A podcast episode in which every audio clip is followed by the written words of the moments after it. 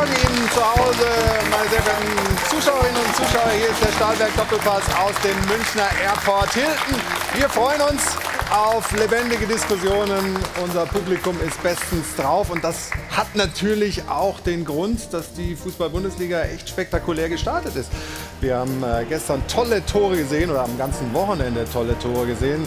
Vielleicht das Besonderste dieses hier aus äh, Bochum, dieses Mega-Solo, das hat uns begeistert. Aber auch in Leipzig war richtig was los mit Schoboschlei, ein neuer Superstar, der offensichtlich auch aus der Ferne treffen kann.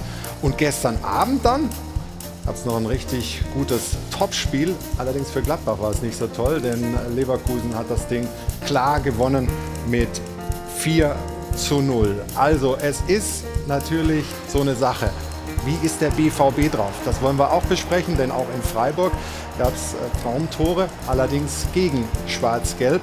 Der Freistoß von Griffo und die Frage, wie kommt der BVB in die Saison? Wird das wieder so wackelig, wie das letztes Jahr lange Zeit war? Die nächste Ernüchterung also nach dem Supercup. Und es gab jede Menge Aufregerszenen. Die Schiedsrichter, der Videoschiedsrichter, der Kölner Keller im Brennpunkt. Darüber wollen wir heute sprechen. Das sind also unsere Themen im Stahlberg Doppelpass und wir haben tolle Gäste und passend zu den Szenen, die wir jetzt zum Schluss gesehen haben, ein Mann, der ja der beliebteste Schiedsrichter war, aber vielleicht auch der umstrittenste. Wir freuen uns auf Manuel Gräfe und er bringt mit Armin Fee, einen Mann, der alles erlebt hat als Spieler, Trainer, sportlich Verantwortlicher in der Fußball-Bundesliga. Da kommen die beiden und wir freuen uns sehr, dass sie hier sind in München.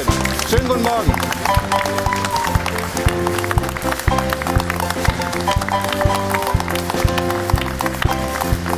Servus Armin. Manuel. Ja, schön, dass ihr da seid. Freue mich sehr. Wenn er jetzt gerade mit durch die Tür gekommen ist, wie war er eigentlich in seiner Karriere als Schiedsrichter äh, zum Trainer? Ich bin, glaube ich, nicht, ich habe das nicht exklusiv. Ich glaube, äh, sagen zu können, dass er mit Sicherheit einer der Besten war. Obwohl er äh, bei mir mal zweimal im kleinen Spiel gegen Bielefeld äh, zwei Mann vom Platz gestellt hat. Da, auf, da, da wollte ich nämlich gerade drauf raus. Da haben wir nämlich eine wunderschöne Szene. Das war, glaube ich, 2006. Gab es ein Spiel Bielefeld gegen Stuttgart. Da schon zwei rote Karten. Und dann war er wieder angesetzt im Jahr drauf, was ungewöhnlich ist. Und wieder zwei rote Karten. Und dann aber auch noch den Trainer auch noch auf die Tribüne geschickt. Was war da los, Manuel? Ach so. ähm, Nein, das gibt es ja selten, also muss man echt sagen, aber das war Volker Roth, unser Ex-Chef, der hat sich dann von solchen Dingen nicht beeinflussen lassen.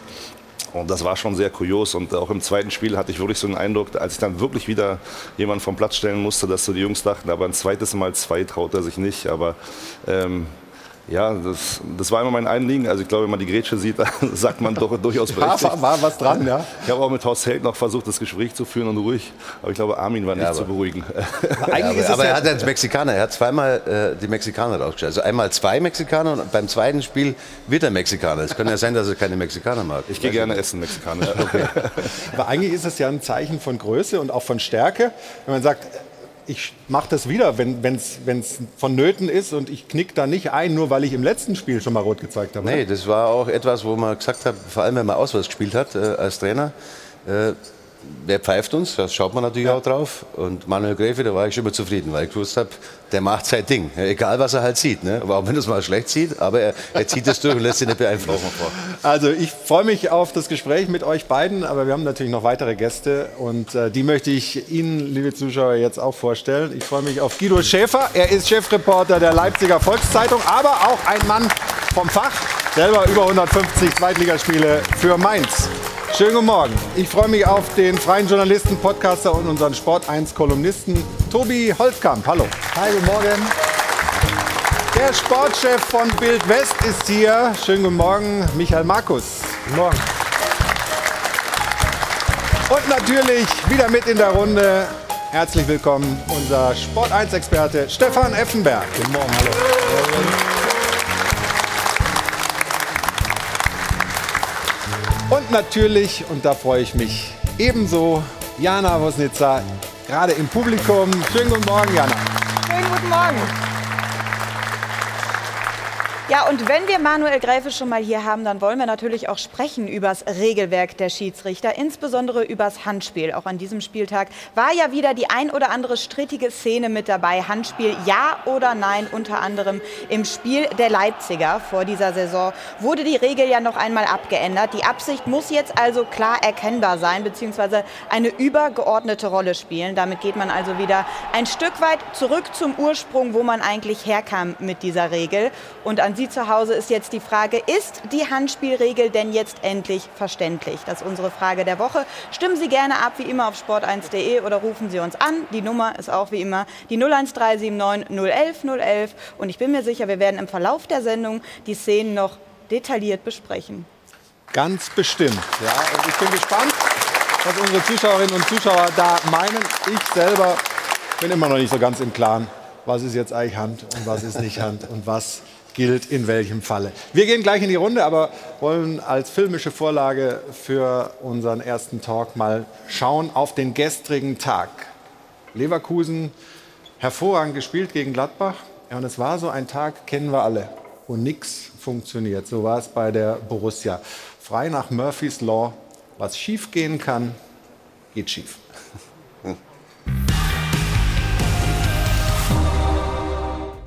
Ein klarer Fall von Hoppala, kann ja mal passieren, dachte sich wohl auch der neue Trainer. Aber als Torhüter Sommer kurz darauf wieder unglücklich aussah, wirkte Adi Hütter bereits genervt. Dabei begann die Pechsträhne jetzt erst. Tyram, humpelnder Abgang mit bandagiertem Knie. Sturmkollege Player, auch er musste angeschlagen raus. Dann erwischte es Außenverteidiger Leiner. Seine Verletzung wurde wenigstens mit einem Strafstoß versüßt, aber Stindels Ausführung passte zu diesem gebrauchten Tag. Da kann man schon ins Grübeln kommen. Aber jetzt reichte es doch. Mitnichten. Das nächste Hoppala. Die Gladbacher mussten sich fühlen wie in einer Geisterbahn ohne Ausgang. Wie in einem Albtraum, aus dem man nicht aufwacht. Mit Ginter ging schließlich der vierte Schlüsselspieler wegen Verletzung. Gnade jetzt. Aber Hütters Mannschaft blieb nichts erspart und sie hatte nicht nur Pech. Noch einmal patzte Sommer. Krönung eines verkorksten Auftritts, einer Nichtleistung mit vier Gegentoren und mindestens ebenso vielen Lettierten. Keine gewöhnliche Niederlage, eventuell sogar eine mit gravierenden Folgen, denn dieses Desaster könnte den Gladbachern einen echten Knacks geben. Das ist die große Frage. Ne? Kann man das so abhaken und sagen, naja, war einfach mal Pech, da ist viel Blöd, Blödes zusammengekommen? Oder könnte das nachhaltige Folgen haben. Was meinst du, Stefan? Gestern lief so ziemlich alles verkehrt bei den Gladbachern von der ersten Minute an. Wir haben es ja im Bericht gehört, vier Verletzte raus. Sommer letzte Woche gegen Bayern Glanztag gehabt, Weltklasse gehalten, gestern nichts gehalten. Und wenn sowas zusammenkommt, dann gehst du mit 4-0 vom Platz. Manchmal ist es besser, 4-0 zu verlieren. Dann weißt du, was du besser machen musst in der nächsten Woche. Aber einen Knacks sehe ich jetzt noch nicht, weil ich denke schon, dass die Gladbacher eine ordentliche Saison spielen werden. Armin, selber in Gladbach gespielt, du kennst die Situation als Trainer, du kannst dich vielleicht auch reindenken in Hütter. Ähm, es ist natürlich nicht so, wie du reinkommen willst. Wie siehst du das? Nein, vor allen Dingen, wenn du natürlich neu anfängst, ne, weil wir, wir haben einige Trainer in der Saison, die, die gewechselt sind, ist es natürlich hilfreich, wenn man anfangs natürlich auch erfolgreich ist. Und von daher, äh, Knacks, von Knacks möchte ich nicht sprechen, da ist auch zu viel Qualität in der Mannschaft. Was mich gewundert hat, dass das Spiel äh, vor allem die erste Viertelstunde unheimlich aggressiv geführt worden ist von Leverkusen mhm. und Gladbach eigentlich gar nicht auf dem Platz war. Das hat mich gewundert. Das ist der zweite Spieltag. Ja, gegen Bayern eine Woche vorher haben sie wirklich auch äh, so gespielt wie die Leverkusen, nämlich aggressiv und, und äh, wirklich auch mit, mit, mit, viel, mit viel Leidenschaft. Und das hat mir gefehlt von der ersten, von der ersten Minute an. Deshalb äh, ist Leverkusen auch dann in Führung gegangen. Aber für einen Trainer selber ist es natürlich jetzt Arbeit. Ne? Es ist immer mehr Arbeit. Oh, ja. gehen wir vorbei. Du hast immer mehr Arbeit natürlich, äh, wenn du äh, nicht erfolgreich bist. Und wenn du neu anfängst, ist es hilfreich, wenn, äh, wenn du schnell erfolgreich bist. Weil dann glauben die Spieler auch schneller an das, was du was du vorgibst. Ja. beugt sich nach vorne. ja, heißt, nee, ich, ich, ich, fand die Frage gut und, und berechtigt, ob es einen Knacks geben kann. Weil in meinen Augen kann es das tatsächlich, weil äh, genau wie Armin ja eben sagt, ne, das ist extrem hilfreich, wenn du gut startest. Äh, Gerade wenn du mit so einem Rucksack von, ich weiß nicht, siebeneinhalb Millionen, äh, die es an Ablöse jetzt auch waren für den Trainer, wenn du da reinkommst und vorher war es irgendwie auch eine erfolgreiche Zeit. So, und wenn das jetzt zu Beginn nicht direkt läuft, dann, dann kann sich das ganz schnell in so eine Saison schleppen. Und äh, Adi Hütter war vor allem dann immer ein sehr guter Trainer, wenn er äh, eine funktionierende, motivierte Truppe gehabt hat. So, und, und wenn es dann mal schwierig wurde, dann äh, hat er sehr selten gehabt, aber wenn wir die letzten Monate jetzt auch bei seinem äh, letzten Verein uns anschauen, nachdem er dann den Wechsel bekannt gegeben hatte, ne, dann war da auch eine schwierige Situation zu managen. Ja, aber bei Frankfurt ist er auch so reingekommen, ist auch so ein Pokal äh, genau, geflogen und, und, hat auch gegen die Bayern sehr hoch verloren, verloren dann, ne? Danach die Geschichte, die er da hingelegt hat, kennen wir auch. Ne? Ab September also. lief es dann sozusagen. Also der, klar, ne? nur das ist nicht ohne. Also der Knacks, der kann schon, wenn, wenn das jetzt nach zwei, drei Spieltagen, ich glaube, jetzt spielen sie gegen Union nächste Woche, mhm. auch nicht leicht. Michael, äh, äh, was, was ich interessant fand gestern nach dem Spiel, haben viele Spieler, ähm, Lars Stindl zum Beispiel gesagt, vielleicht haben wir uns zu sehr aufgeruht aus, auf dem, was wir positiv empfunden haben vom Bayern-Spiel. Hältst du das für plausibel? Also ja, und erstmal fand ich es auch sehr, sehr erfrischend ehrlich, dass er sich gar nicht irgendwie auf die verletzten Situationen oder sowas, die ja schon gewaltig ist, äh, berufen hat, sondern einfach gesagt hat, wir haben Mist gespielt und auch seinen eigenen Elfmeter, der nun wirklich auch eher so im 4-Bereich war, sich sofort selbstkritisch da gestellt hat. Ich glaube, die haben da einige Probleme auf sich zukommen, unabhängig von den schweren Verletzungen, zum Beispiel Leimer, glaube ich, einen Knöchelbruch, dann die anderen haben Kniegeschichten, ähm, weil auch noch einige Transfergeschichten gar nicht geklärt sind. Was ist jetzt mit Tyram? Was ist mit Zakaria, den man loswerden möchte und auch muss, glaube ich, der auch zwei schwere Kniegeschichten hatte und einfach, glaube ich, an der Stelle nicht mehr der Richtige ist. Und äh, was ist mit Ginter, mit dem bis dato erst ein einziges Gespräch unseren Informationen nachgeführt wurde, kein klares Angebot gemacht. Den lässt man so ein bisschen irgendwie zappeln, habe ich das Gefühl. Da müssen Sie sich nicht wundern, wenn er vielleicht am Ende noch abspringt. Sind nur noch irgendwie zehn Tage, neun Tage. Ähm, also da ist so viel unklar. Und wenn du das natürlich jetzt weiter mit durch die nächsten Tage und Wochen äh, trägst, dann wird das auch für Herrn Hütter, egal ob der 7,5 oder 20 Millionen gekostet hat, wird, das schwierig, das alles zu sortieren. Und da ist jetzt halt auch Max Eber gefordert. Ne? Im letzten Jahr hat man gesagt, man hält alle Stars, man will unbedingt in diese Champions League. Das ist krachend gescheitert, mit Rosa am Ende noch so eine Extranote gehabt. Also da ist viel im Umfeld, was da noch... Äh, die ganze Sache belasten könnte. Stefan, du schaust so, als ob du da nicht ganz mitgehst oder doch? Also, also ich glaube, um die Frage zu beantworten mit dem Knacks, gebt Gladbach noch mal drei oder vier Spiele, dann haben wir definitiv die Antwort. Mhm. Sie stehen natürlich unter Druck, weil sie im letzten Jahr sind sie Achter geworden, haben den internationalen äh, äh oder das internationale Geschäft nicht erreicht. Da ist der Druck logischerweise auf dem Kessel. Ähm, aber wir können heute nicht sagen, weil sie gestern 4-0 verloren haben und echt scheiße gespielt haben, sagen, die haben jetzt einen Knacks. Ja, mhm. Dafür ist zu viel Qualität, Armin, da gebe ich dir recht, im Kader drin, um das zu richten. Und das werden die nächsten drei oder vier Spiele. Ich glaube, wenn wir Mitte September hier sitzen, dann haben wir eine klare Antwort über, über die Frage, die gestellt wurde. Ich meine, diese Frage, die Michael ja auch so ein bisschen angerissen hat, man weiß nicht, was in den neun Tagen noch passiert, wie der Kader dann wirklich aussieht. Was ist eigentlich die Mannschaft, mit der ich dann arbeiten kann? Die stellt sich ja für viele Vereine. Ja, also das ist schon eine schwierige Situation jetzt momentan für, für die Trainer, wenn du nicht weißt, bleibt ein Tyram, bleibt ein Zakaria, was ist mit einem Ginter und so sieht es bei anderen Vereinen ja auch aus.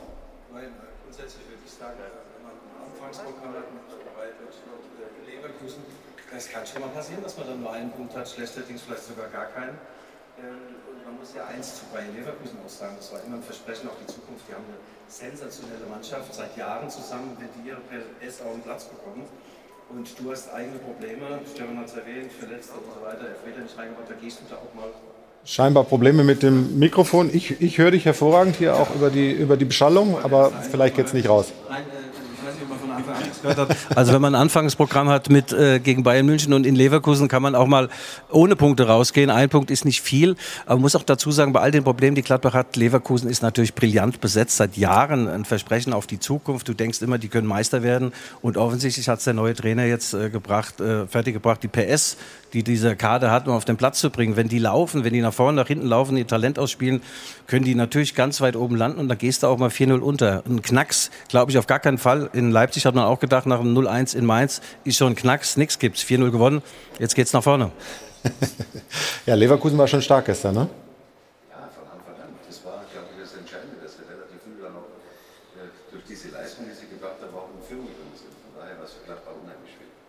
Vielleicht schauen wir mal ein bisschen in die Szenen rein von diesem Spiel. Ähm, das ging für Gladbach nicht so besonders äh, gut los mit dem frühen Gegentor. Stefan, ähm, da hat der Jan Sommer einfach nur Pech? Ja, es ist natürlich unglücklich. Pech auch, ja. Letzte Woche gegen Bayern hätte ich ihn wahrscheinlich mit dem linken Fuß angenommen. Ähm, aber gestern war halt so ein Tag, wo, wo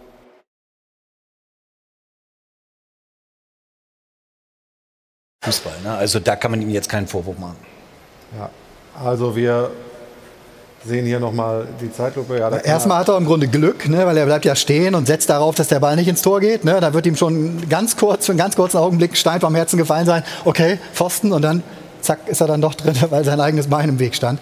Also bitter, aber passte, genau. Manchmal passt es dann. Und Stefan hat er komplett recht. Lieber einmal klare Klatsche 0-4, weil das weckt dich auf, statt da irgendwie ärgerlich zu verlieren und dir eine Woche anzuhören, war ja eigentlich alles super, ne?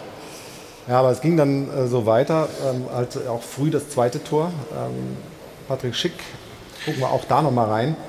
Ähm, da ist natürlich auf der rechten Seite, das Duell war ein ungleiches, würde ich mal sagen, ja, mit Diaby und dem jungen Amerikaner Skelly. Ja, der, der locker vorbeizieht ne, mit seinem Tempo. Ja, Schick macht vieles richtig, nicht perfekt, muss ich mal dazu sagen. Aber auch den muss Sommer halten. Also jetzt müssen wir nicht fragen, er kann ihn halten. Nein, er muss ihn halten. Mhm. Ich wiederhole mich, letzte Woche hätte er ihn gehalten. Ähm, ja, und so sind sie ins Spiel gekommen. Und dann hat bei Leverkusen auch wirklich alles funktioniert. Ja, dann lief das äh, wirklich reibungslos bei Bayer Leverkusen und Borussia Mönchengladbach kam nie so richtig ins Spiel. Es gab dann die Verletzung von Tyram relativ schnell. Michael, der war ja ein Kandidat, eigentlich möglicherweise noch abgegeben zu werden. Jetzt sieht es so aus, als bleibt er.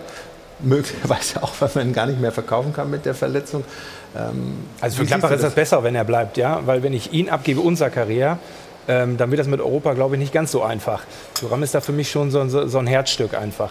Was mich gestern total beeindruckt hat, war wirklich einfach dieses extreme Tempo der, der Leverkusener. Und da, das hat ja auch wenig jetzt irgendwie mit einem schlechten Tag zu tun, sondern die sind einfach wirklich plattgerannt worden, die Gladbacher. Mhm. Und äh, wenn sich das jetzt auf, auf, Strecke so darstellen sollte, dann werden die noch gegen andere Mannschaften Probleme kriegen. Aber das war gewaltig, was Leverkusen. Aber Michael, wenn du, wenn du 30 oder 35 Millionen für Tyram kriegen kannst, das ist das Preisschild, das ihm umgehängt, dann musst du ihn ja, ja aber ist die Frage, musst du ihn ja abgeben. Ne? Dein Anspruch ist Europa. Ja, das hat Hütter klar formuliert. Ne? Ja. Und ich glaube, äh, wenn er den auch noch abgeben muss, dann wird es dann wird's eng. Je nachdem, was noch in der Hinterhand ist. Ja, nur sie müssen ja verkaufen. Sie haben wirklich noch keinen ja, Spiel. Sie haben, noch, sie, haben, sie haben so viele im Grunde Grunde halb ins Schaufenster gestellt, wenn Ginter Angebot, wenn das, wenn das am Ende jetzt äh, der Countdown ja läuft, das, was ich skizziert habe, genau. ist nichts auf der Habenseite. Und ich glaube, Mönchengladbach funktioniert auch so, dass auf jeden Fall was reinkommen muss. Ne? Ja, deswegen. Neuhaus. Also, du hast auf der einen Seite den sportlichen Anspruch. Ja, du möchtest besser abschneiden als im letzten Jahr und auf der anderen Seite die wirtschaftliche die ständige Not. Herausforderung. Das, zu, das genau. zu balancieren, das ist, ja. das ist, die, das ist die Aufgabe. Ne? Ja. Ich meine, das kennst du auch als, als äh, Verantwortlicher in Köln, äh, wenn man mit ja, eingeschränktem Budget arbeiten muss und das ist offensichtlich in, Gladbach so, wenn man einem Ginter ein Angebot, was offensichtlich niedriger ist als das, was er jetzt bekommt, äh, nur noch geben kann, einem Nationalspieler, dann weiß man schon, woher der Wind weht. Ja, das haben natürlich alle Vereine momentan, äh, vor allem auch in der Bundesliga. Durch, Corona, durch die Corona-Zeit haben sie natürlich wesentlich äh, weniger Einnahmen gehabt, haben einige Verluste abschreiben müssen im Prinzip. Und es ist dann schon eine andere Situation, wie es normal ist, ja, wo du längerfristig planen kannst. Ja. Und äh, dementsprechend haben alle Vereine das Problem. Aber natürlich ist es immer so, dass du, wenn du jemanden abgibst wie Turam, der ist ein ganz wichtiger Spieler äh, für Borussia, hat er ganz entscheidende Tore gemacht, äh, um auch die Spiele dann zu gewinnen, ein Jahr vorher unter Rose Champions League Teilnahme. Äh, dann brauchst du natürlich auch Ersatz. Ich glaube nicht, äh, dass sie nicht schon dran sind, auch einen anderen zu holen. Aber das ist das Vakuum, wo du bist. Du weißt ja ganz genau, geht er jetzt oder geht er nicht. Und du kannst aber dem anderen, den du dann ja. vielleicht schon in der Hinterhand hast, kannst du auch noch nicht holen, weil du kannst nur holen, wenn du den anderen verkaufst. Und das ist das Dilemma. Und das haben aber dann viele, viele Clubs und die es am besten regeln, sind auch meistens dann erfolgreich. Ich meine, ich, ich bin ja sowieso kein Freund davon, dass die Transferperiode so lang äh, offen ist. Also ich meine, das doch, kann doch kein Zustand sein als Trainer. Das, wir haben es ja gerade auch schon angerissen, dass du nicht weißt, mit, mit, mit wem gehst du in die Saison. Da spielen dann manche nicht, wie ein Andrich bei Union gegen Leverkusen, wenn man weiß, der geht dahin und so weiter, auch bei Sabitzer und so. Das ist doch, das ist doch alles. Ja, das sind die das auslaufenden Verträge natürlich, Ja, die man hat. gut, aber, oder? na, na, ja, aber was, was hast du für eine Chance? Wenn, dann müsstest du, müsstest du international alle Ja, müsstest gleiche das synchronisieren irgendwie, ja, haben, klar. Weil sonst hast du natürlich gegen den anderen Ligen äh, einen Nachteil, wenn du das dann früher schließt. Und das kannst du gar nicht machen als Bundesliga, weil dann hast du im europäischen Wettbewerb gegen die anderen einen riesen Nachteil und dementsprechend äh, haben das alle Clubs. Manuel, wie schaust du eigentlich, wenn du solche Spiele jetzt schaust, wie schaust du die eigentlich? Schaust du nur auf den Schiri oder äh, begeisterst du dich auch am Tempo von äh, Diaby oder an der Abschlusstechnik von, von Schick? Oder wie, wie, ich meine, du hast selber äh, gut gekickt, also du wirst wahrscheinlich nicht nur den Schiedsrichterblick haben, das interessiert mich trotzdem. Ja, durch die Schiedsrichterzeit hat man schon einen anderen Blick aufs Spiel. Also man schaut umfassender, während man früher mehr dem Ball nur alleine gefolgt ist. Äh, Ein Trainer schaut nochmal anders.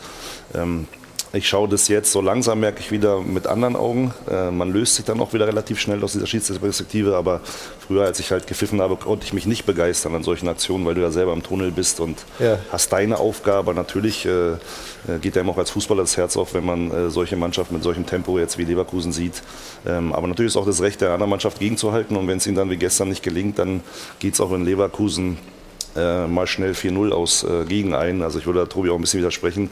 Äh, ähm, Ungerne, du weißt, aber äh, Ist Leverkusen ist schon eine? Top-Mannschaft. Wenn die ins Rollen kommen, sind die schwer zu stoppen. Und äh, äh, Gladbach hatte ähm, äh, gegen Bayern ein gutes Spiel gemacht, äh, ein bisschen Pech in den Entscheidungen in den letzten Minuten. Also die hätten da durchaus auch gewinnen können. Und äh, ich finde, jetzt nach einem Spiel sollte man sich nicht zu sehr in den Senkel stellen. Ja. Und so würde ich so dieses Spiel einordnen. Leverkusen hat ja einen Top-Tag und bei Gladbach ging gar nichts. Und das ist halt mal am zweiten Spieltag möglich. Aber wir haben jetzt eine Szene, wo deine Expertise ganz wichtig ist für uns, nämlich dieses Foulspiel zum Elfmeter, was dann auch mit dieser Verletzung ähm, geendet hat, mit dem Knöchelbruch. Jetzt ist ja die große Frage, war das auf der Linie, also damit im Strafraum oder nicht? Was ist da maßgeblich? Wo das Foul anfängt, die zweite Berührung, ich weiß es nicht. Du weißt es, sag's uns. Ja, also es, wird ein bisschen unterschieden zwischen Fußvergehen und äh, zwischen Haltevergehen. Beim Fußvergehen sagt man nicht immer, es ist der erste Kontakt. Ja. Also wenn man jemanden abgrätscht, berührt man den ja auch Das wäre dann außerhalb gewesen, oder? Es äh, ist normalerweise sozusagen der erste Kontakt entscheidend. Beim Halten ist es immer der Endpunkt. So, so ist erstmal die grundsätzliche Auslegung. Okay. Äh, trotzdem gibt es aber auch so einen Grundsatz, so ein bisschen äh, für die Mannschaft, die schon das Foul macht, soll der größtmögliche Nachteil entstehen. Weil die faulen schon, der will den ja äh, daran hindern, in den Strafraum einzuziehen. Und hier gibt es ja mehr oder weniger zwei Vergehen. Mhm. Insofern kann man das schon begründen, indem man sagt, einmal da an der Grätsche, wo er äh, den Fuß umknickt und dann trifft er ihn nochmal am anderen. Das kann man auslegen wie zwei Vergehen und wenn man sagt, vielleicht reicht ihm das erste nicht, was jetzt schwierig wäre, weil das wäre eigentlich auch schon ein klares Foul. Aber wenn man dann sagt, das zweite ist sonnenklar und das ist auf der Linie, äh, dann finde ich das in dem Fall richtig, weil das waren für mich dann auch zwei einzelne Aktionen gegen den Gegner und auf der Linie und deshalb fand ich richtig. Und dafür zum Beispiel ist der Videobeweis auch gut. Ja, aber- sowas, ist, sowas ist nicht zu erkennen, ganz ehrlich. Äh, das, wir haben ja gerade über das Tempo gesprochen. Ja, ja. Der kommt da mit äh, 25 km/h an äh, und da geht es um Zentimeter und äh, äh, der erste Eindruck war außerhalb, der war auch nachvollziehbar, weil auch der erste Kontakt außerhalb war, war eigentlich gut gesehen und dann siehst du halt auch, der zweite Kontakt war noch auf der Linie. Insofern war das dann für mich äh, eine richtige Entscheidung von Dennis und haben sie im Verbund mit dem Videoschiri-Team gut gelöst. Jetzt eine Frage von mir. Wir reden jetzt hier, ob Elfmeter, ja oder nein. Innerhalb, außerhalb, auf der Linie. Ist das nicht vielleicht mehr als eine gelbe Karte? Das ist vielleicht die darüber Frage, könnte man die wir mal stellen sollten. Ja, darüber könnte man auch diskutieren. Ähm, ich sage mal so, im Original, äh, sage ich mal, konnte ich mit Gelb auch gut leben und ist auch nachvollziehbar für mich, wenn man es jetzt so sieht. Kann man sicherlich auch über äh, Rot nachdenken, von hinten äh, auf, auf die Achillessehne, äh, das Gesundheitsgefährden. Jetzt ist es auch noch dazu gekommen. Ob ich- ob es jetzt die Seite war, weiß ich gar nicht, wo er sich den Knöchel gebrochen hat. Ich glaube eher die andere so. Aber ähm, nichtsdestotrotz, diese Entscheidung ist für mich noch irgendwie so im, im Kann-Bereich, sage ich mal. So, wenn jemand rot gibt, finde ich das genauso nachvollziehbar wie jemand, wenn jemand sagt so, ja, der, der ist der Fall noch irgendwo theoretisch spielbar, ist ein bisschen ungestüm. Das ist so eine Entscheidung, die ist für mich äh, auf beiden Seiten möglich und deshalb nichts für einen Videoschiri. Ich finde, äh, da sollte er dann die Entscheidung stehen lassen. Jetzt hat sich Dennis ja ohnehin die Szene dann, dann nochmal äh, anschauen können, so, aber ähm, faktisch ist halt immer, dass, dass es auf der Linie ist und dann wird es einfach nur Ganz mitgeteilt. kurz, das ist aber genau die Haltung, die Sie in Leverkusen haben zu der Szene. Ich habe gestern Abend da mit äh, zwei Jungs aus Ja. der Mannschaft, einem aus dem Staff, einen aus der Mannschaft direkt direkt sprechen können, die haben gesagt, im Grunde müssen wir froh sein, dass es da keine rote Karte gab. Ne? So können wir es auch mal sehen. Ne? Also äh, weil das war ja wirklich, wie er da rangegangen ist, ne, mit dieser Doppelschere. So guckst du, wenn du bei YouTube Tutorial googelst, wie faul ich richtig und heftig. Ich glaub, dann, Das gibt äh, solche Tutorials? Kann ich mir vorstellen, gibt's Wonach eigentlich du alles. immer schaust. Äh, aber dann kommt da wohl so eine Szene bei raus. Ne? Äh, weil- so, und dass das, dass die zweite Berührung auf der Linie ist, da darfst du dich gar nicht beschweren, hat keiner in Leverkusen gemacht. Sondern ich glaube, die waren froh, dass die zu elf weitergemacht haben. Es wird halt, es, sagen die, Situation wird, zur die? Situation wird halt abgelenkt, weil es hier wirklich um diesen Ja, das Elfmeter stimmt. geht. Ich sage. Wird dieser Zweikampf im Mittelfeld geführt, Ja. kriegt er rot. Ja, für mich ist auch eher rot, ja, wenn ich es mir so anschaue. Ja, vor allen Dingen, vor allen Dingen würde ich sagen, weil er, auch, weil er auch sich dann auch schwer verletzt hat. Überlegt man dann auch äh, im Prinzip? Ja, das soll natürlich keine? Rolle spielen. Das, Das soll keine Rolle spielen, aber macht man das dann subjektiv? Nee, eigentlich- also es gibt mal Situationen, muss man schon sagen, wenn dann, weiß ich nicht, äh, äh, man sieht, dass der Stollen dann wirklich den Oberschenkel, äh, sag ich mal, äh, gestriffen hat, äh, dann kann man das schon als Indizien mit hinanzuführen. Und, ähm, aber grundsätzlich soll man sich davon lösen, weil es hätte auch sein können, der steht auf äh, und spielt weiter. Das ist jetzt Glück und Pech in solchen Situationen. Natürlich durch solche Aktionen forciert man natürlich solche Verletzungen. Und da ist natürlich auch die Aufgabe des Schiedsrichters und des Schiedsrichterwesen generell die Gesundheit zu schützen und natürlich auch am ersten, zweiten Spieltag so ein bisschen Signale zu senden für die Saison, muss man schon auch sagen. Ähm, insofern wäre Rot hier besser gewesen, ähm, aber ich kann auch nachvollziehen, dass er aufgrund der Gesamtentscheidung auf Gelb ging. Vielleicht hat er sich auch wirklich in dem Augenblick ein bisschen mehr auf, das, was Stefan sagte, Ja. erstmal auf die wichtige Entscheidung konzentriert, innerhalb, außerhalb, dann noch Gelb-Rot. Aber ich kann Dennis verstehen, dass er irgendwie noch zu Gelb äh, tendiert hat. Man, wenn man im Zweifel ist, soll man auch als Schiedsrichter die mildere Strafe anwenden. Das ist auch so ein Grundsatz eigentlich im Schiedsrichterwesen. Wenn du zweifelst, dann die geringere Strafe. Ja, und ich kann es noch irgendwie nachvollziehen. Okay. Im Zweifel für den Angeklagten. Kennen wir ja auch so aus dem Genau. normalen zivilen Umgang miteinander. So ist. Ja, wir machen eine kurze Unterbrechung, liebe Zuschauer. Ich glaube, Sie haben gemerkt, wir hatten am Anfang ein paar Tonprobleme. Bitten wir uns entschuldigen. Jetzt müsste alles wieder funktionieren. Auch bei dir, Guido, wenn wir gleich hinkriegen, dass du nicht immer diese Handgurke da nehmen musst. Wir haben noch viel zu besprechen über das Topspiel von gestern Abend, natürlich über den BVB. Wir kommen noch zu vielen, vielen Dingen, auch zu Manuel Gräfin, seiner ähm, Klage gegen den DFB wegen Altersdiskriminierung. Das wollen wir uns auch natürlich ausführlich alle Argumente anhören. Also, es lohnt sich, wenn Sie dranbleiben. Wir sind gleich wieder hier zurück im Hilton in München am Airport mit dem Stahlwerk Doppelpass. Bis gleich. Werbung Anfang. Du weißt manchmal auch nicht mehr so ganz, wo und wann du jetzt eigentlich deinen Lieblingsverein live im TV spielen sehen kannst und dir fehlt bei diesem ganzen rechte Wirrwarr, wer überträgt dir eigentlich was, der Durchblick? Kein Problem, SkyQ bietet dafür eine einfache Lösung. Mit SkyQ habt ihr nämlich die Möglichkeit, alle Spiele der Bundesliga an einem Ort und noch mehr Live-Sport bequem eben über eine Plattform zu schauen. Mit SkyQ gibt's jetzt also das beste Sportangebot von Sky und der The Zone App an einem Ort. Heißt, bei Sky kriegen wir die Bundesliga am Samstag, die zweite Bundesliga, den englischen Spitzenfußball aus der Premier League, den DFB-Pokal und die Formel 1. Und zusätzlich gibt's eben dann noch die Bundesliga am Freitag und Sonntag, die UEFA Champions League und die spanische La Liga und US-Sport eben über die The Zone App. Und das Gute ist, alles auf einer Plattform, alles auf SkyQ. Und so funktioniert das Ganze. Buch einfach das Bundesliga und oder das Sportpaket und über SkyQ kannst du dann The Zone dazu buchen und so stehen dir dann eben neben den Sky-Inhalten auch das Beste von The Zone über alle Sky-Receiver zur Verfügung. Also, schaut doch gerne mal vorbei auf www.sky.de und sichert euch Spitzenfußball mit Sky und der The Zone App auf SkyQ. Werbung Ende. Willkommen zurück zum Stahlwerk Doppelpass hier auf dem Airport Hilton. Hajo von Hadel und Band spielt. Und wir sind bereit für die nächste Runde. Wir waren mitten in der Analyse zum Leverkusen gegen Gladbach-Spiel. Wir haben äh, das Foulspiel besprochen, die Diskussion darüber, ob die Kartenfarbe richtig war oder nicht. Innerhalb, außerhalb haben wir geklärt. Aber schön, dass wir immer wieder hier Szenen finden, über die wir so kontrovers diskutieren können. Gehen wir mal weiter in diesem Spiel. Stefan, 3 zu 0 für Leverkusen.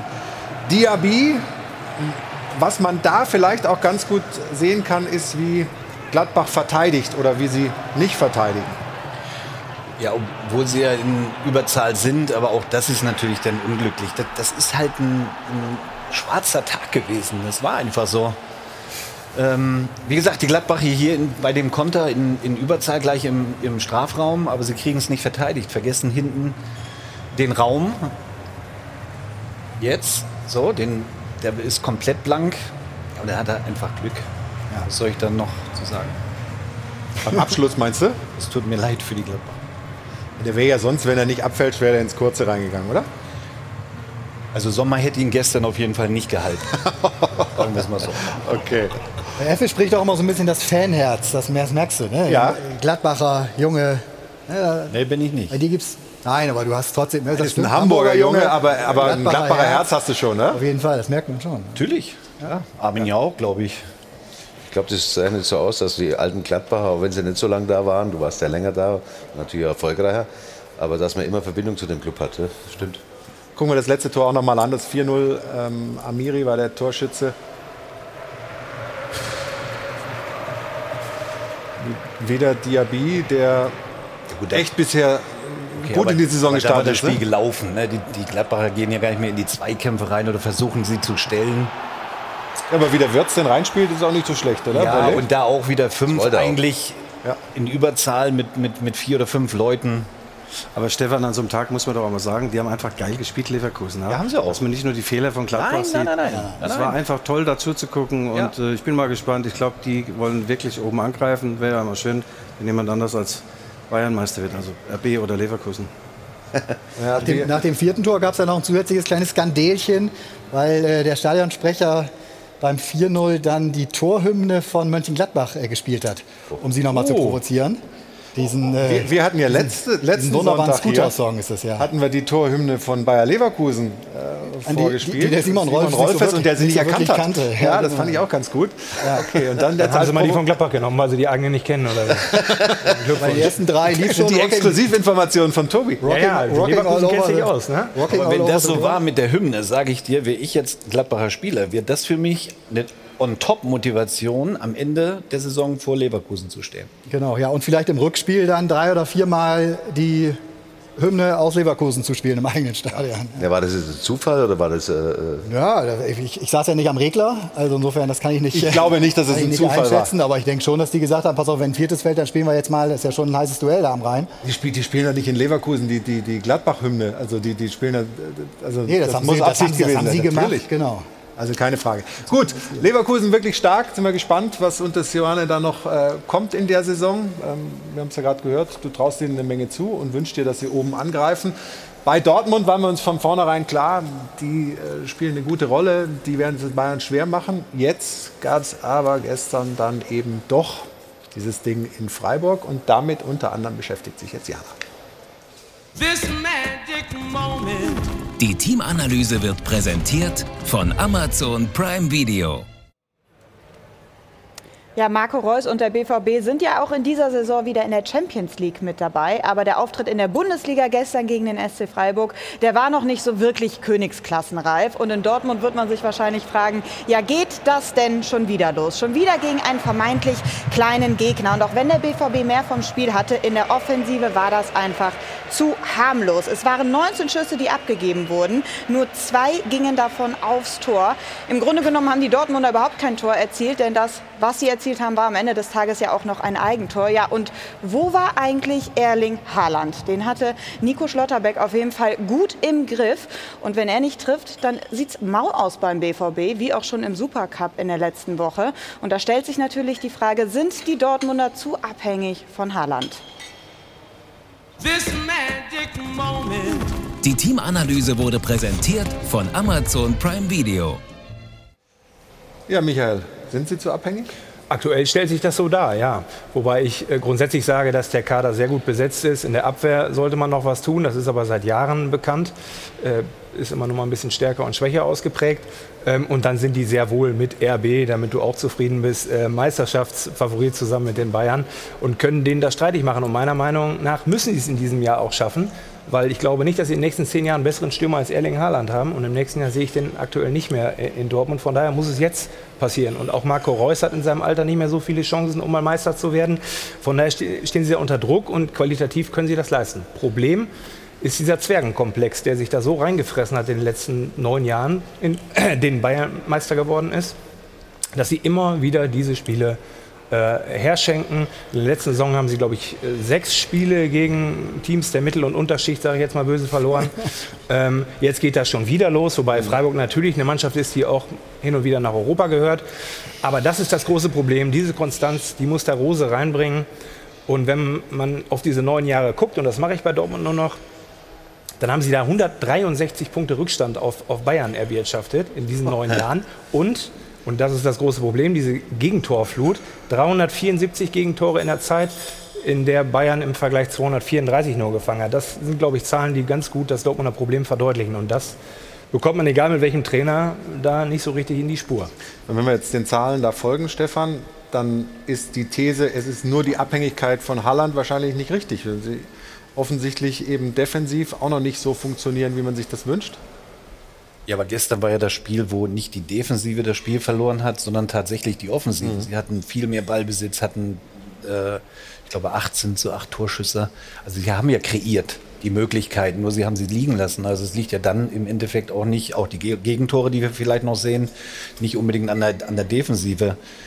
Ähm, so eine Niederlage ist natürlich bitter gegen Freiburg, keine Frage. Und, und Dortmund ist einfach nicht in der Lage, nach Freiburg zu fahren. Natürlich im Kopf das Spiel zu gewinnen, aber zu sagen, wir sind vielleicht heute auch mal mit einem Punkt zufrieden, was vielleicht hinten raus dann Gold sein könnte, ähm, das kriegen sie halt nicht hin. Das kriegen sie nicht hin. Nur solche Spiele darfst du natürlich nicht ähm, fünf, sechs Mal abliefern, sonst hast du keine Chance, und das ist aber die, die, Problematik. Ne? Und du hast jetzt schon wieder vier Gegentore. Ich weiß, gestern war das nicht zwingend die Abwehr und in der Abwehr fehlte auch mal Zummel, sage ich mal, und vielleicht noch der eine oder andere, der in der Startelf eigentlich sonst seinen Platz hat.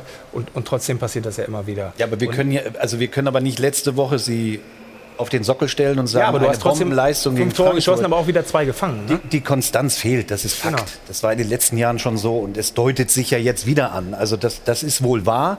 Abhängigkeit von Haaland, ja, Mhm. Ganz, ganz klar, sagt Marco Reus ja auch selber. Aber das sind auch noch drumherum Leute, die da verantwortlich sind, dass eben Haaland auch ins Spiel kommt. Ne? Da sind auch also genug, die Tore schießen können. Ne? Nur aktuell äh, sieht das so aus, als wenn sich viele halt auf Haaland, Haaland fixiert. Und gestern hat der Freiburg das ja auch ganz gut geschafft, ihm den Zahn zu ziehen. Ne? Wir gehen da gleich noch ein bisschen rein. Wir sind zurück beim Stahlwerk Doppelpass. Ich habe es Ihnen versprochen, nur ein einziger Spot. Ging noch schnell und schmerzlos vorüber und wir gehen rein in dieses Spiel. Guido, Rose, jetzt schon unter Druck oder ist alles noch entspannt? Nee, überhaupt nicht. Also äh, ganz Leipzig ist ja stolz übrigens auf ihn. Er ist erst Leipziger, dass er diese Karriere gemacht hat. Er hat bei Lok Leipzig angefangen, in der vierten Liga. Und hatte dann, ich glaube 2013 das Angebot, nach Salzburg zu gehen in der Jugend. Dann hat er sich nach oben gearbeitet, von der C-Jugend, B-Jugend und so weiter. Und jetzt ist er in der Bundesliga angekommen und ähm, also er kann nasse Handtücher anzünden. Das ist ein toller Typ, ganz, ganz äh, tollen Kontakt zur Mannschaft. Äh, und äh, also wenn es einer hinbekommt, dann Marco Rose, der eiert auch nicht rum. Mir gefällt das, wie er auch spricht. Und äh, übrigens, Erling Haaland war bei Marco Rose Ersatzspieler in Salzburg. Der hat damals gesagt, Erling ist äh, noch nicht äh, reif genug.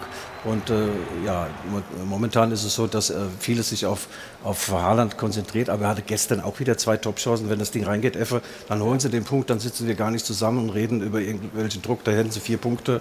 Und äh, ja, also ich sehe die Situation noch relativ entspannt. Freiburg ist nicht einfach, das ist ein viereckiger Klar. Platz, da geht es bergab, bergauf, ist es 10 Grad wärmer als sonst. Du kennst dich aus, mit deiner Gegend, da kannst du auch schon mal dann 2-1 verlieren. Da muss man sich ab und zu mal ein nasses Handtuch so ungefähr umlegen. Nur wenn das eben fünf, sechs Mal in der Saison passiert und das passiert den Dortmundern, das passiert halt dem FC Bayern nicht. Die haben vielleicht ein oder zwei Spiele, so wie gestern die Dortmunder, äh, aber nicht die Zahl von fünf, sechs oder sieben. Deswegen glaube ich auch, ist ja genau das. Ja, und genau am Ende landen wir ja immer wieder bei der Ursachenforschung. Ist das wirklich nur eine vielleicht nicht vernünftig ausbalancierte Abwehr oder ist es doch am Ende wieder Mentalität, die bei einigen Spielern nach wie vor äh, in einigen Spielsituationen Probleme bereitet. Ne? Das ist die Frage. Und ich glaube auch, Rose ist sehr gut angekommen. Alle schwärmen von ihm. Die Chefetage ist glücklich. Das ist jetzt der Richtige. Das wurde schon ein paar Mal gesagt. Ich hoffe, das ist er jetzt wirklich auch. Und der wird immer wieder mit Klopp verglichen. Das stört ihn nicht, das ehrt ihn auch, dass er da ganz cool mit umgeht. Und ich glaube, das könnte was werden und ich hoffe nicht, dass am Ende Spiritus benötigt wird, um das Handtuch anzuzünden, sage ich nur. Ne? er war gestern auf jeden Fall so ein bisschen angefasst nach dem Spiel in der Pressekonferenz, als er zu seiner Taktik gefragt wurde. So ein ganz klein bisschen dünnhäutig vielleicht. Was äh, sprach heute dagegen, das System so umzustellen, dass es ein wenig flügellastiger ist? Ich glaube, wenn man das Spiel gesehen hat, dann weiß man, warum wir hier heute Raute gespielt haben. Also ich verstehe die Frage dann auch nicht, äh, ehrlich gesagt. Ähm, kann ich, kann ich nicht mit, nichts mit anfangen. Also wir können gerne über Fußball diskutieren und reden, aber äh, das ist mir dann zu einfach. Also dann hätte ich schon ein paar Argumente und ein paar äh, ja, einfach auch mal was zum, aber mir jetzt die Frage zu stellen, wenn ich ein Spiel verloren habe, warum ich das System gespielt habe und nicht ein anderes. Wenn wir gewonnen hätten, ähm, äh, dann äh, mit den Torchancen, mit den Torschüssen, mit den Ballbesitzphasen, äh, ähm, mit allen Statistiken drumherum, dann wäre es wahrscheinlich die richtige Entscheidung gewesen, denke ich. Ja, genau. Wenn, Ja. sie, wenn sie gewonnen hätten, wäre es die richtige Entscheidung gewesen. So ist es nun mal. Sie haben nicht gewonnen, deswegen werden Fragen gestellt. Das so, ist nein, das ist ja richtig. Ich meine, das ist ja fast schon Kloppo-esk. Ne? Also ganz schlechter Verlierer. Muss man wahrscheinlich auch sein, wenn man da den Weg, ne? muss ja sehr von sich überzeugt sein und auch von dem Weg, den man geht, von dem, was man auch der Mannschaft vorstellt. Ich meine, sitzt ein sehr erfahrener, erfolgreicher Bundesliga-Trainer noch rund, um Himmels Willen, da will ich mich nicht äh, äh, größer machen, als ich dann auf dem Gebiet bin. Aber klar musst du überzeugt sein von deinem Weg. Und wenn dann da ein Journalist mit einer Frage kommt, von dem er am liebsten gesagt hätte, ne, wenn du keine Ahnung hast, musst du dich hier nicht zu Wort melden. Das kann er nicht machen auf einer Pressekonferenz. Aber ja, das sagt schon viel über ihn als Typ eben, eben aus, oder? Das kann er schon machen. Ne? Letztendlich lebt davon unser Jetzt ganzes hätte ich so Geschäft. gerne ne? mal den, jetzt hätte ich so gerne den Trainer zum Trainer Ja, also jetzt wirklich, ich meine, wir haben alle Kloppo geliebt dafür auch. Derjenige, der es in dem Augenblick abkriegt, äh, für den ist es doof, aber zu dem ist der Klopp als nächstes auch hingegangen und hat gesagt, komm, Also was für mich eigentlich wichtig ist jetzt, wie, wie, die, wie diese Aussage, das kann, also emotional kann man ruhig mal sein, das ist ein bisschen emotional, er hat sich angegriffen gefühlt. Ich meine, diese, diese Warmduscherei, dass man überhaupt nichts mehr sagen darf in Deutschland und der Trainer nichts mehr sagen darf, das geht mir eher auf den Keks, ja, furchtbar. Deswegen und- und bist du ja hier, weil du was ja, sagen willst. Dementsprechend kann er einfach mal was sagen, wenn ihm was nicht passt. Ja, das hat ihm nicht gepasst, soll er sagen. Dann hat er immer nur die Möglichkeit, der Journalist dann nochmal was zu sagen. Das finde ich auch nicht das Problem, sondern das finde ich eigentlich besser, als immer nur das zu sagen, was jeder hören will. Das geht mir auf den Keks. Aber was mir, mir eigentlich wichtiger ist in dem Spiel, Zählt aber genauso für den Journalisten auch. Ne? Man kann eben auch was fragen. Quasi, Also wenn ich ne? austeile, muss ich auch einstecken können. Das ist im Leben so. Aber was mir wichtig ist, äh, im, im Prinzip, wa- was mir schon öfters aufgefallen ist, und das ist der Unterschied äh, zu Lewandowski im Prinzip. Lewandowski, Bayern ist auch abhängig von Lewandowski, so wie Dortmund äh, äh, von Haaland natürlich auch abhängig ist, weil sie die besten Stürmer in, in der Liga sind, weil sie Weltklasse-Stürmer sind. Aber was mir auffällt, dass Haaland natürlich seine Stärken schon mehr im Umschaltspiel hat. Ne? Und wenn der Gegner so defensiv, so steht, wie Freiburg gestern gestanden ist, dann hat er die Räume nicht, äh, die er braucht, um seine Stärke da einzubinden.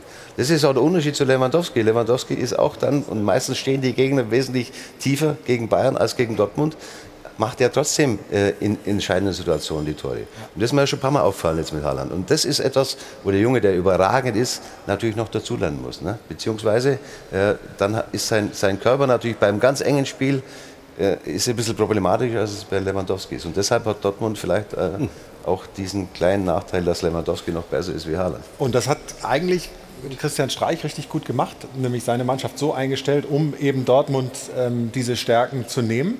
Auch wenn er sich hinterher dann selber so ein bisschen klein macht im Interview. Aber hören wir mal rein, was der Freiburger Trainer sagt. mir Trainer äh, arbeite und trainiere und dann schauen wir, wie wir spielen wollen und bespreche das mit den Spielern. Aber die Leistung äh, hätte dann nicht viel mit dem Trainer zu tun. Die hätte dann äh, in, über, in überragender Weise mit den Spielern zu tun. Hätte ich das jetzt auch coachen können oder was wollen Sie mir damit sagen? Nein, vielleicht nicht, wenn Sie jetzt äh, nicht schon ein paar Jahre Trainer sind. Aber ich meine jetzt vorher, ob du dann Dreierkette spielst, Viererkette spielst. Wir haben einfach gedacht, es passt so besser. Und, äh, und jetzt durch den Sieg äh, war es richtig und mit Umstellungen. Aber das kann nächste Woche auch schon wieder anders sein. Ihr werdet also eigentlich überschätzt, oder? Das kann äh, jeder. Nein, das kann, so hat das auch nicht, so Nein, hat das nicht gemeint, weil äh, äh, natürlich muss man sein Fach auch können, aber da gibt es auch wieder bessere und schlechtere. Aber manchmal ist es auch, äh, ist es auch so, dass, und er sagt es genau richtig, entscheidend ist schon immer noch äh, die Spieler auf dem Platz, die es dann machen. Ne? Mhm. Also es wird kein Trainer auf dieser Welt. Ah. Bitte drei Euro. Kann ich dein Geld nehmen? Du kannst oder? meins nehmen, Ja, gerne. Nein, äh, will ich damit sagen, dass man, dass man sich selber auch nicht überschätzen darf im Prinzip und trotzdem was können muss. Und der kann ja was, da brauchen wir nicht drüber reden. Ja, und, und Fakt ist ja, wenn du als Underdog gegen Dortmund oder Bayern München spielst, musst du nicht groß reden. muss man mal dazu sagen. Ja? Eine taktische Anweisung, klar, logisch, aber alles andere, da kommt Borussia Dortmund, da kommt Bayern München, sind die Jungs sowieso top motiviert und das haben die Freiburgers gestern 100 Prozent abgerufen.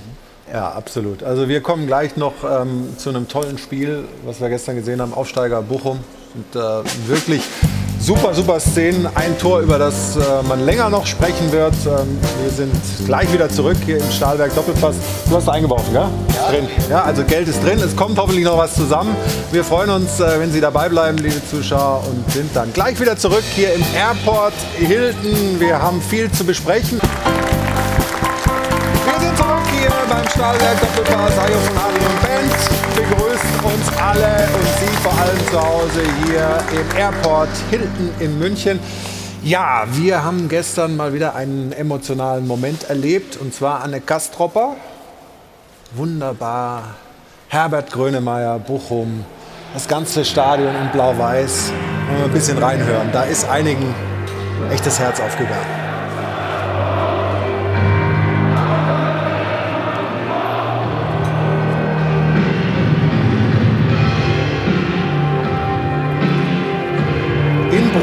Ich sagen. Ja. Tobi, du bist selber oft in Bochum im Stadion, ich weiß das. Ähm, wo das Herz noch zählt und nicht das große Geld. Genau. Was, ähm, was bedeutet das für die Stadt, für die Region, für den Verein, dass sie wieder ganz oben dabei sind in der Bundesliga? Also ich glaube wirklich alles. So, ne? Also ähm, die Stadt äh, liebt ihren VfL, das ist gefühlt ihre Nationalmannschaft, so egal wo du als Bochumer äh, antrittst, wo du erzählst, dass du aus, aus, aus Bochum kommst, ne? geht es schnell um den VfL.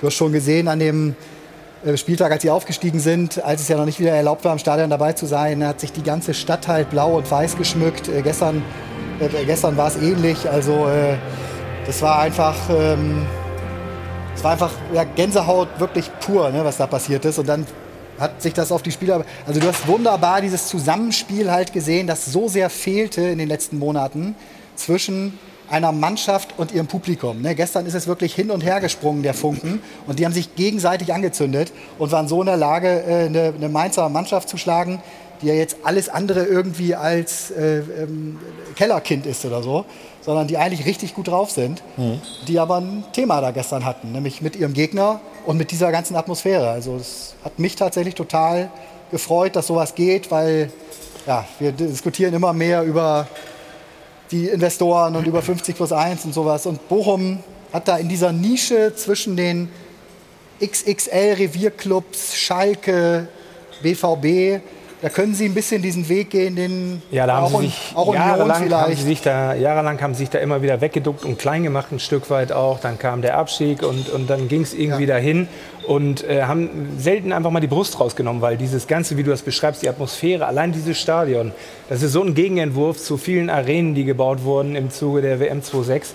Ähm, das ist wirklich, wenn man, wenn man Fußball in seiner Purheit da irgendwie noch erleben will, ob Grönemeyer-Fan oder nicht, dann ist das da der richtige Platz, um da hinzugehen in der Bundesliga, sage mhm. ich mal.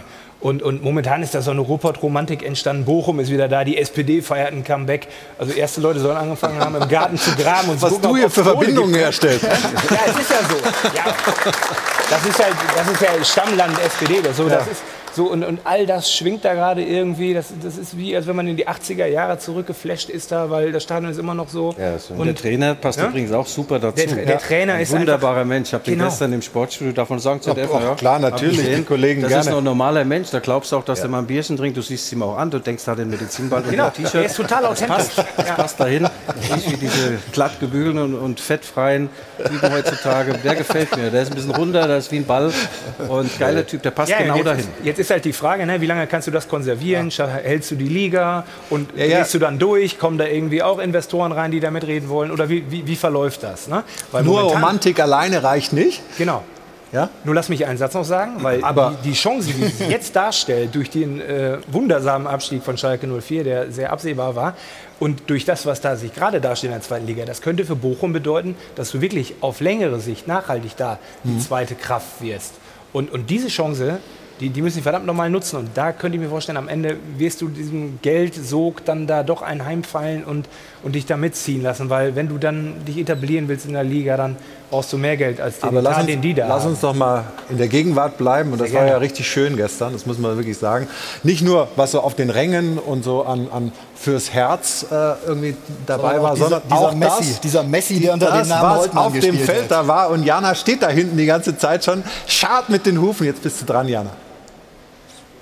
Die Szene der Woche wird Ihnen präsentiert von LEDVANCE. Smartes Licht für zu Hause.